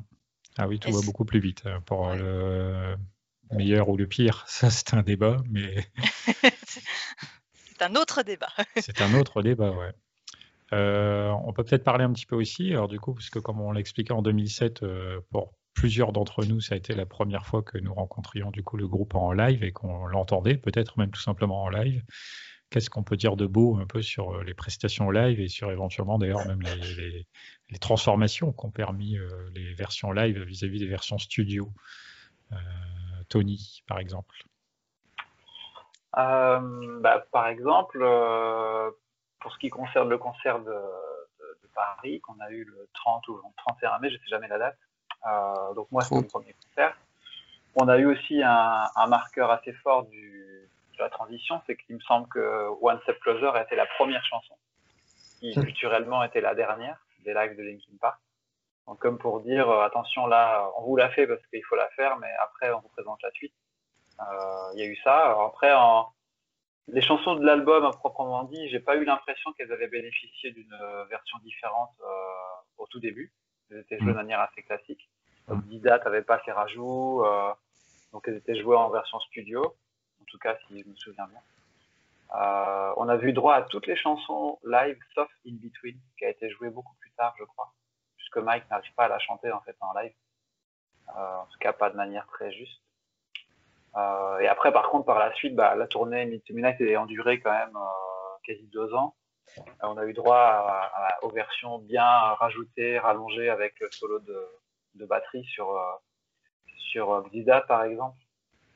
Euh, on a eu euh, droit aux petites intros suspense sur Giving Up. Enfin voilà, il y a eu quelques petits trucs et après les autres pourront rajouter parce que j'ai pas le souvenir de tout. Mais... Il y a l'outro aussi sur Giving Up, c'est le break qui est repris à la fin. Ouais, aussi, ouais, exactement. Ouais, ça envoie. Ouais. c'est quand même des souvenirs de, de live qui étaient assez percutants qu'on avait le, mélange de ce qu'il y avait avant, donc les Brick Theory et Meteora qui étaient quand même encore beaucoup joués, hein, ils n'avaient pas une discographie folle, plus les chansons euh, très live de cet album-là, ça, donnait quand même des lives euh, bien, bien, bien sympas et qui du coup duraient 1h, 1h20, 1h25 déjà. Ouais, peut-être même, euh, ouais, je sais plus, je, me, je pensais peut-être même un peu plus, mais, mais oui, euh, le live de 2007, ouais, j'ai ce même souvenir, hein, c'est qu'effectivement en 2007, on était encore dans les, représentations très classiques des différentes chansons. Par contre, quand ils sont revenus quelques mois plus tard, début 2008, euh, à nouveau en France, Là, on avait eu le droit effectivement à beaucoup de, modifications. Euh, c'est le cas donc effectivement pour Given Up, euh, comme tu dis euh, après même au fur et à mesure, hein, donc avec Bleed Out ou une morceau avec une intro plus longue, des choses comme ça qui sont, très intéressantes. Médéric, toi par exemple sur le live, une remarque quelconque, un souvenir? Bah, sachant que mon premier live de Kin Park c'était en 2010, 2010. Euh, oui, parce qu'en fait, euh, j'étais trop jeune. Enfin, j'étais trop jeune. J'avais pas pu euh, aller en 2007 voir. Enfin, j'avais essayé de m'organiser avec mon meilleur ami justement, avec, qui on écoutait en boucle cet album. Et en fait, ça, c'était trop compliqué pour rester sur place, pour venir nous chercher derrière. Donc malheureusement, j'ai j'ai manqué. Donc je peux pas dire grand chose. À part euh, peut-être, euh, si on peut parler d'un live, euh, je peux parler de, de Road to Revolution, qui pour moi est sublime, parce qu'il y a les, les, Things You Away en live qui est encore plus sublime qu'en studio. Donc voilà. Et sinon, ouais, non, je. C'est vrai que quand on regarde les tournées, là, j'ai un peu, justement, pour que vous parliez, j'ai regardé la setlist de 2007 du Paris-Bercy. Elle a pas trop trop trop changé, je trouve, par rapport, euh, par rapport à ce qu'ils ont fait en 2008, mais euh, c'est assez bluffant comment euh, ils avaient commencé à mettre cette structure du on commence par du, par du violent, on fait une Hmm. phase un peu plus calme, Hmm. puis on, pour ensuite refinir en beauté, mais avec euh, plus de singles. Quoi. Je pense que c'est avec cet album-là peut-être qu'ils ont commencé vraiment à faire ça. Je pense. C'est bien possible. Et c'est vrai que tu fais bien de mentionner euh, Road to Revolution, puisque pour euh, celles et ceux qui effectivement ne pouvaient pas ou n'ont pas pu accéder euh, au live à cette époque ou même plus tard, euh, c'est effectivement un très bon produit pour voir ce que Linkin Park produisait en live à ce moment-là. Un très très bon, très bon moyen de s'en rendre compte et de bien s'en rendre compte d'une belle manière. Mylène, les lives, les versions live. Ah, les versions live. Et ben, malheureusement, moi, c'est un peu comme Médéric, sauf que moi, j'ai quand même eu la chance de voir, on va dire, la fin de la tournée euh, de Minutes to Midnight, puisque je les ai vus en 2008. Mm. Je les ai vus juste après la sortie de New Divide, donc c'était un peu la transition. Il n'y avait pas eu de nouvel album, donc forcément. euh, Donc il y avait toutes ces, ces chansons avec beaucoup d'outro, beaucoup de, de travail comme ça pour la scène, pour que ce soit adapté euh, au, au public. Euh, c'était mon premier live à ce moment-là aussi. Est-ce que c'est ce euh, live-là avec l'histoire de Breaking the Habit euh, où je n'ai pas vu Breaking the Habit? Oui, oui, Non, ça c'était Bercy en 2010 pour euh, Break- Non, j'ai eu le droit de, le- de l'avoir en live quand même Breaking the Habit, donc ça me, ça me, c'est pour ça, je suis pas trop trop frustrée. Mais non, non, moi là c'était à Zurich en fait. J'avais eu la chance, euh, enfin j'avais pas pu aller en France et j'avais réussi à convaincre mes parents, euh, comme Zurich était étant à peu près plus près de Paris que de chez moi que non, Paris étant plus loin de chez moi que Zurich, voilà, comme ça c'est plus compréhensible. C'était, ils ont, ils avaient accepté. Et euh, du coup, ben, pour rejoindre ce que disait Médéric, complètement, euh, Road to Revolution, c'est ça qui m'a donné clairement envie de les voir en live. Et euh, l'arrangement sur Bleed It Out avec le, le jeu du public, euh, c'est un des trucs qui, même encore maintenant, me, me- rien que d'y repenser, ça me donne envie d'aller en concert, quoi. Et, et je crois que d'ailleurs, euh, No More Sorrow, c'est une des chansons en live sur laquelle euh, je, je deviens littéralement une autre personne et ça peut faire très très peur pour les gens autour de moi. J'en suis désolée, mais je me Ah, transforme j'ai pas complètement. vu ça. là. Non, c'est vrai, non, c'est dommage. j'ai des enregistrements euh, de sonores. ta voix cristalline surtout. Oui, tout à fait. Mais bon, j'ai des enregistrements sonores. On pourrait appeler un, er- un exorciste sur No More Sorrow. Il n'y aurait pas de problème. Voilà. Bien, bien. Euh. Adrien, toi? Euh, ouais, moi je, je reprends juste ce que Tony a dit sur euh, In Between et In Pieces. En fait, ils les ont joués euh, au concert en début 2008. Mm. Donc je me demande si tu confonds pas avec No Roads Left, qu'il a eu du mal à chanter et qu'il a finalement jamais trop chanté en live. Ah oui, euh. Mais In Between, ils l'ont pas chanté beaucoup quand même. Non, ils n'ont pas chanté beaucoup. Et d'ailleurs, j'ai sous les yeux la setlist d'un d'un album qui s'appelle Minutes to Midnight euh, Live Around the World.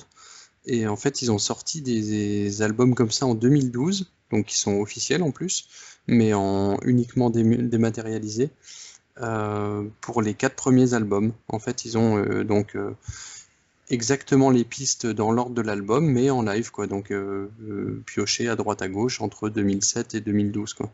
D'accord. Ils sont pas Et sur donc là, par exemple, euh, In Between, euh, Si, si, ouais, ouais. bah Deezer, j'imagine, Spotify, je sais que ça y est, et puis euh, c'est vraiment un album aussi, ouais. sorti officiellement, quoi. Donc In Between, c'est le live de Paris en 2008.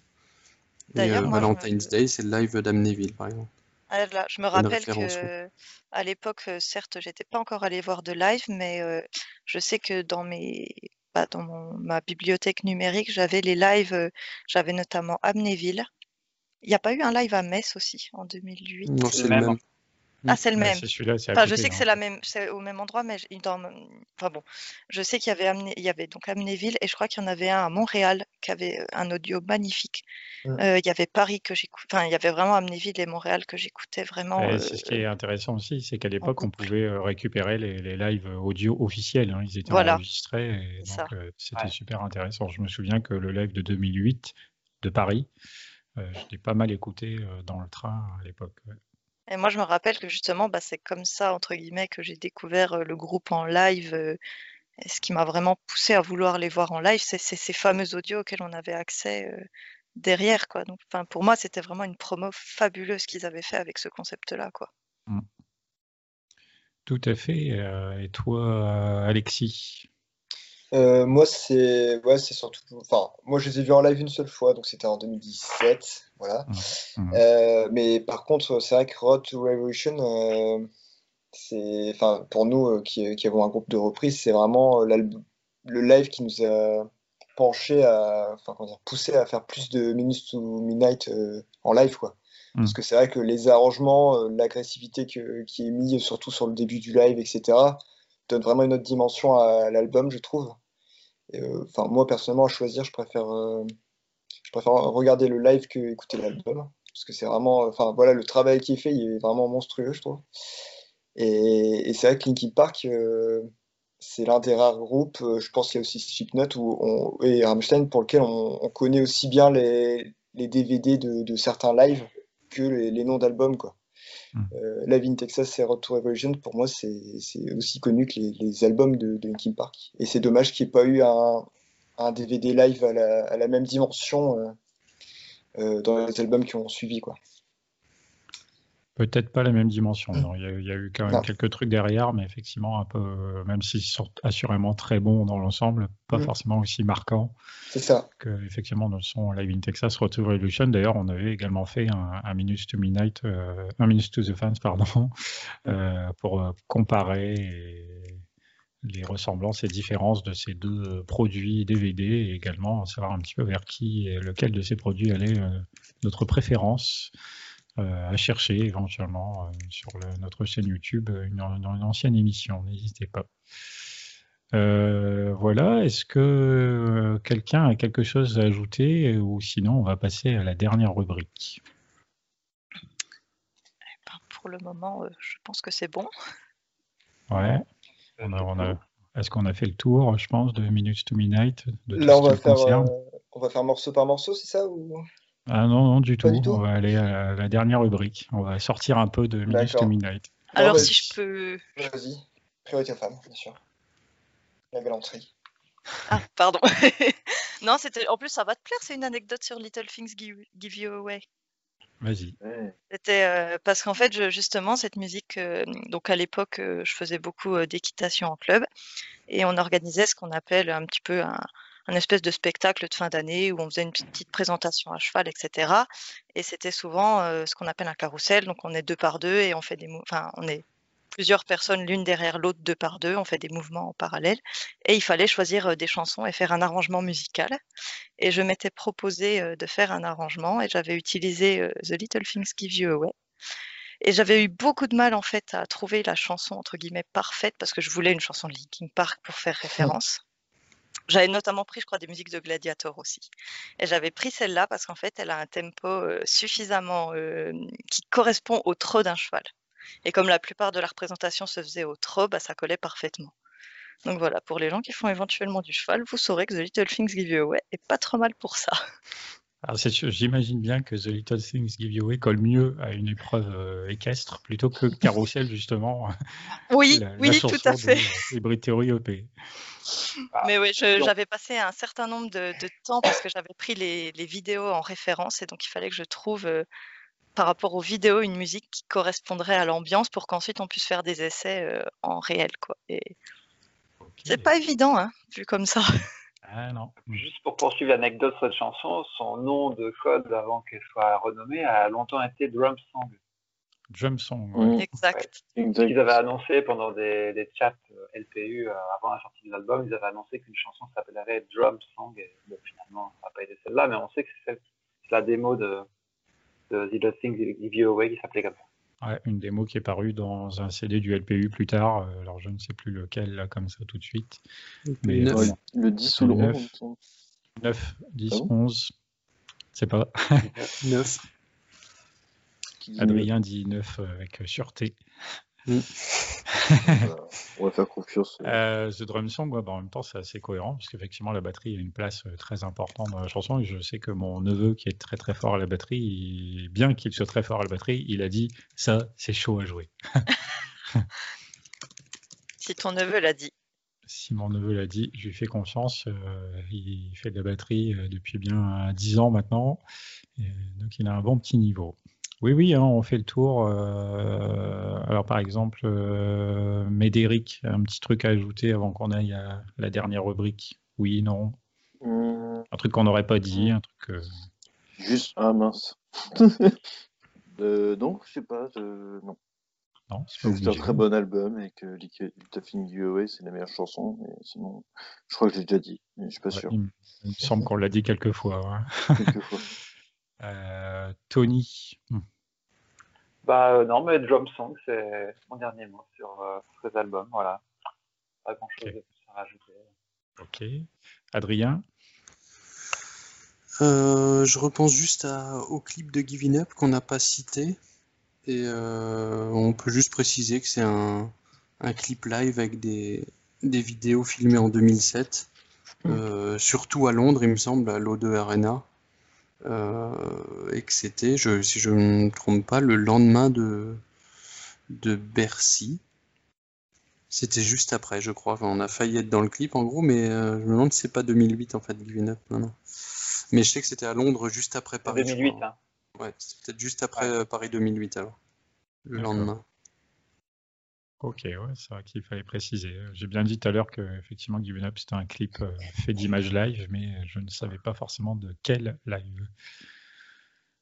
Ok, ok. Alexis, un petit truc à ajouter? Ouais, je voulais juste parler de Wake, euh, l'intro qui est. Bah, on avait déjà une intro euh, sur Meteora pour Avant Don't Stay, hein, Forward. Et là, c'était, et là, c'est Wake. Et j'aime vraiment beaucoup cette intro qui est instrumentale évidemment, mais euh, très puissante et à la fois aérienne. Et euh, bah, nous, en, en live, des- ça nous arrive de l'utiliser en intro. Et enfin voilà, ça, ça, ça ça met directement une ambiance un peu euh, puissante et un peu mystique. Je sais pas comment expliquer, mais enfin voilà, j'adore ce, j'adore cette intro en tout cas. Ouais, c'est vrai, il fallait, fallait mentionner ouais, qu'il y C'est a une super intro. En live, il me semble qu'il couplait ça avec un tombé de rideau complètement Et ouais. phénoménal et qui provoquait mais une, pff, une décharge d'adrénaline monstrueuse couplée à cette musique, je trouve. Ouais. Pour ceux qui l'ont vécu. Sauf quand le rideau tombait euh, pas comme il fallait. Oui, aussi. Ouais. Ce qui arrivait à Avec Paris, les ombres euh, chinoises aussi derrière qu'on avait. Hum, hum, hum. Ah j'ai des souvenirs, ouais, ça, ça faisait une belle petite mise en scène, bonne euh, montée en puissance du truc. C'était bien foutu. Bon, bah, si on a fait le tour de Minus to Minute, on va passer à notre euh, dernière rubrique. On écoute un petit jingle, on revient juste après.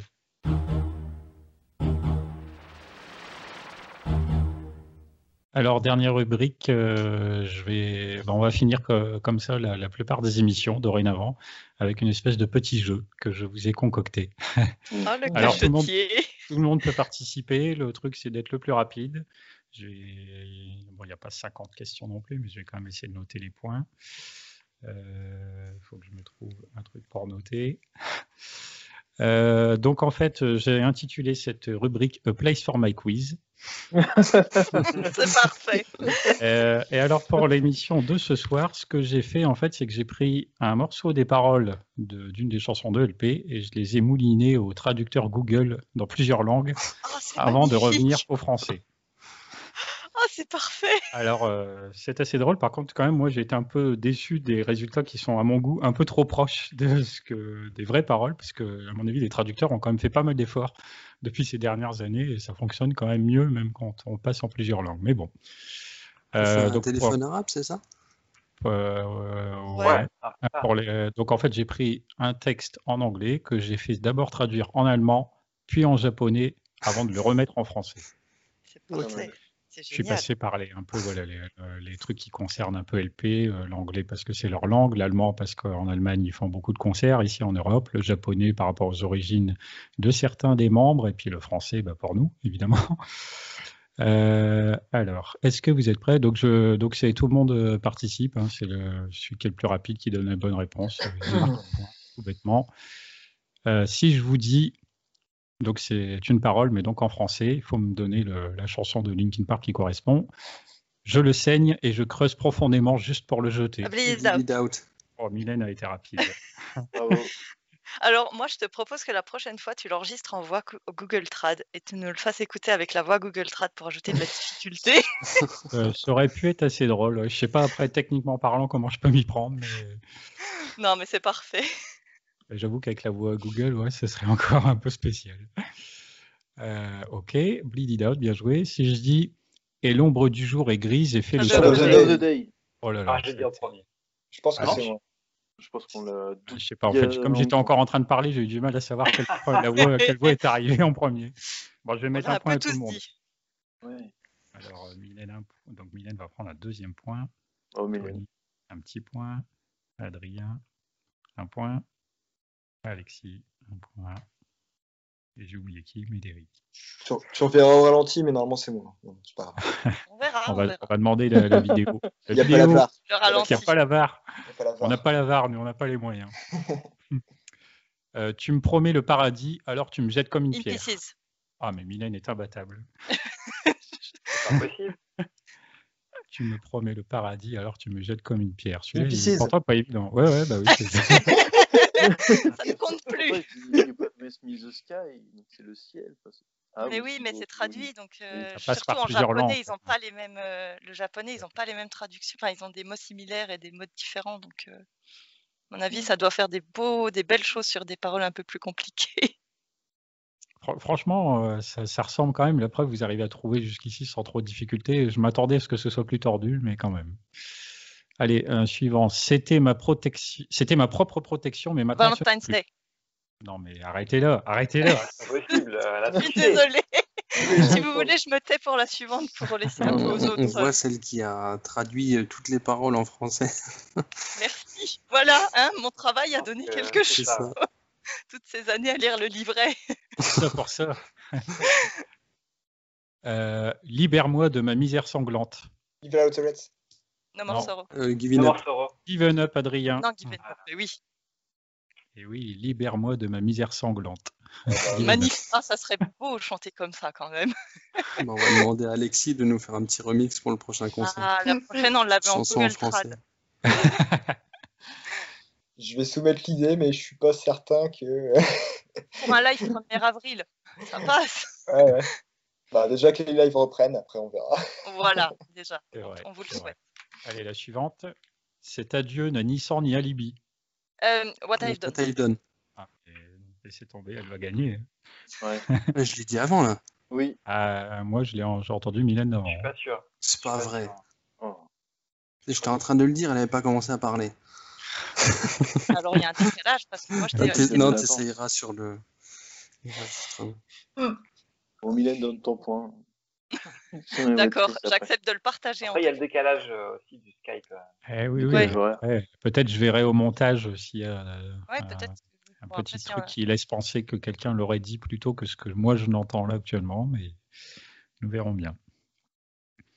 Euh, donc ouais, cet adieu, ni sort ni alibi, what I've done. La suivante, je veux voir mes points pompés. Euh. Ouais, oui, je l'ai entendu, qui a parlé Oui. Tony. Ah oui, les Ah. points pompés Ah, c'est magnifique Oh I Ouais, want là, to see c'est- some fist pumping. Voilà, c'est... Eh oui, hein, les jeux de la traduction. Cachez-vous de l'enfer que vous avez vécu. Le morceau Non, In between. non. Ah, il est plus dur là.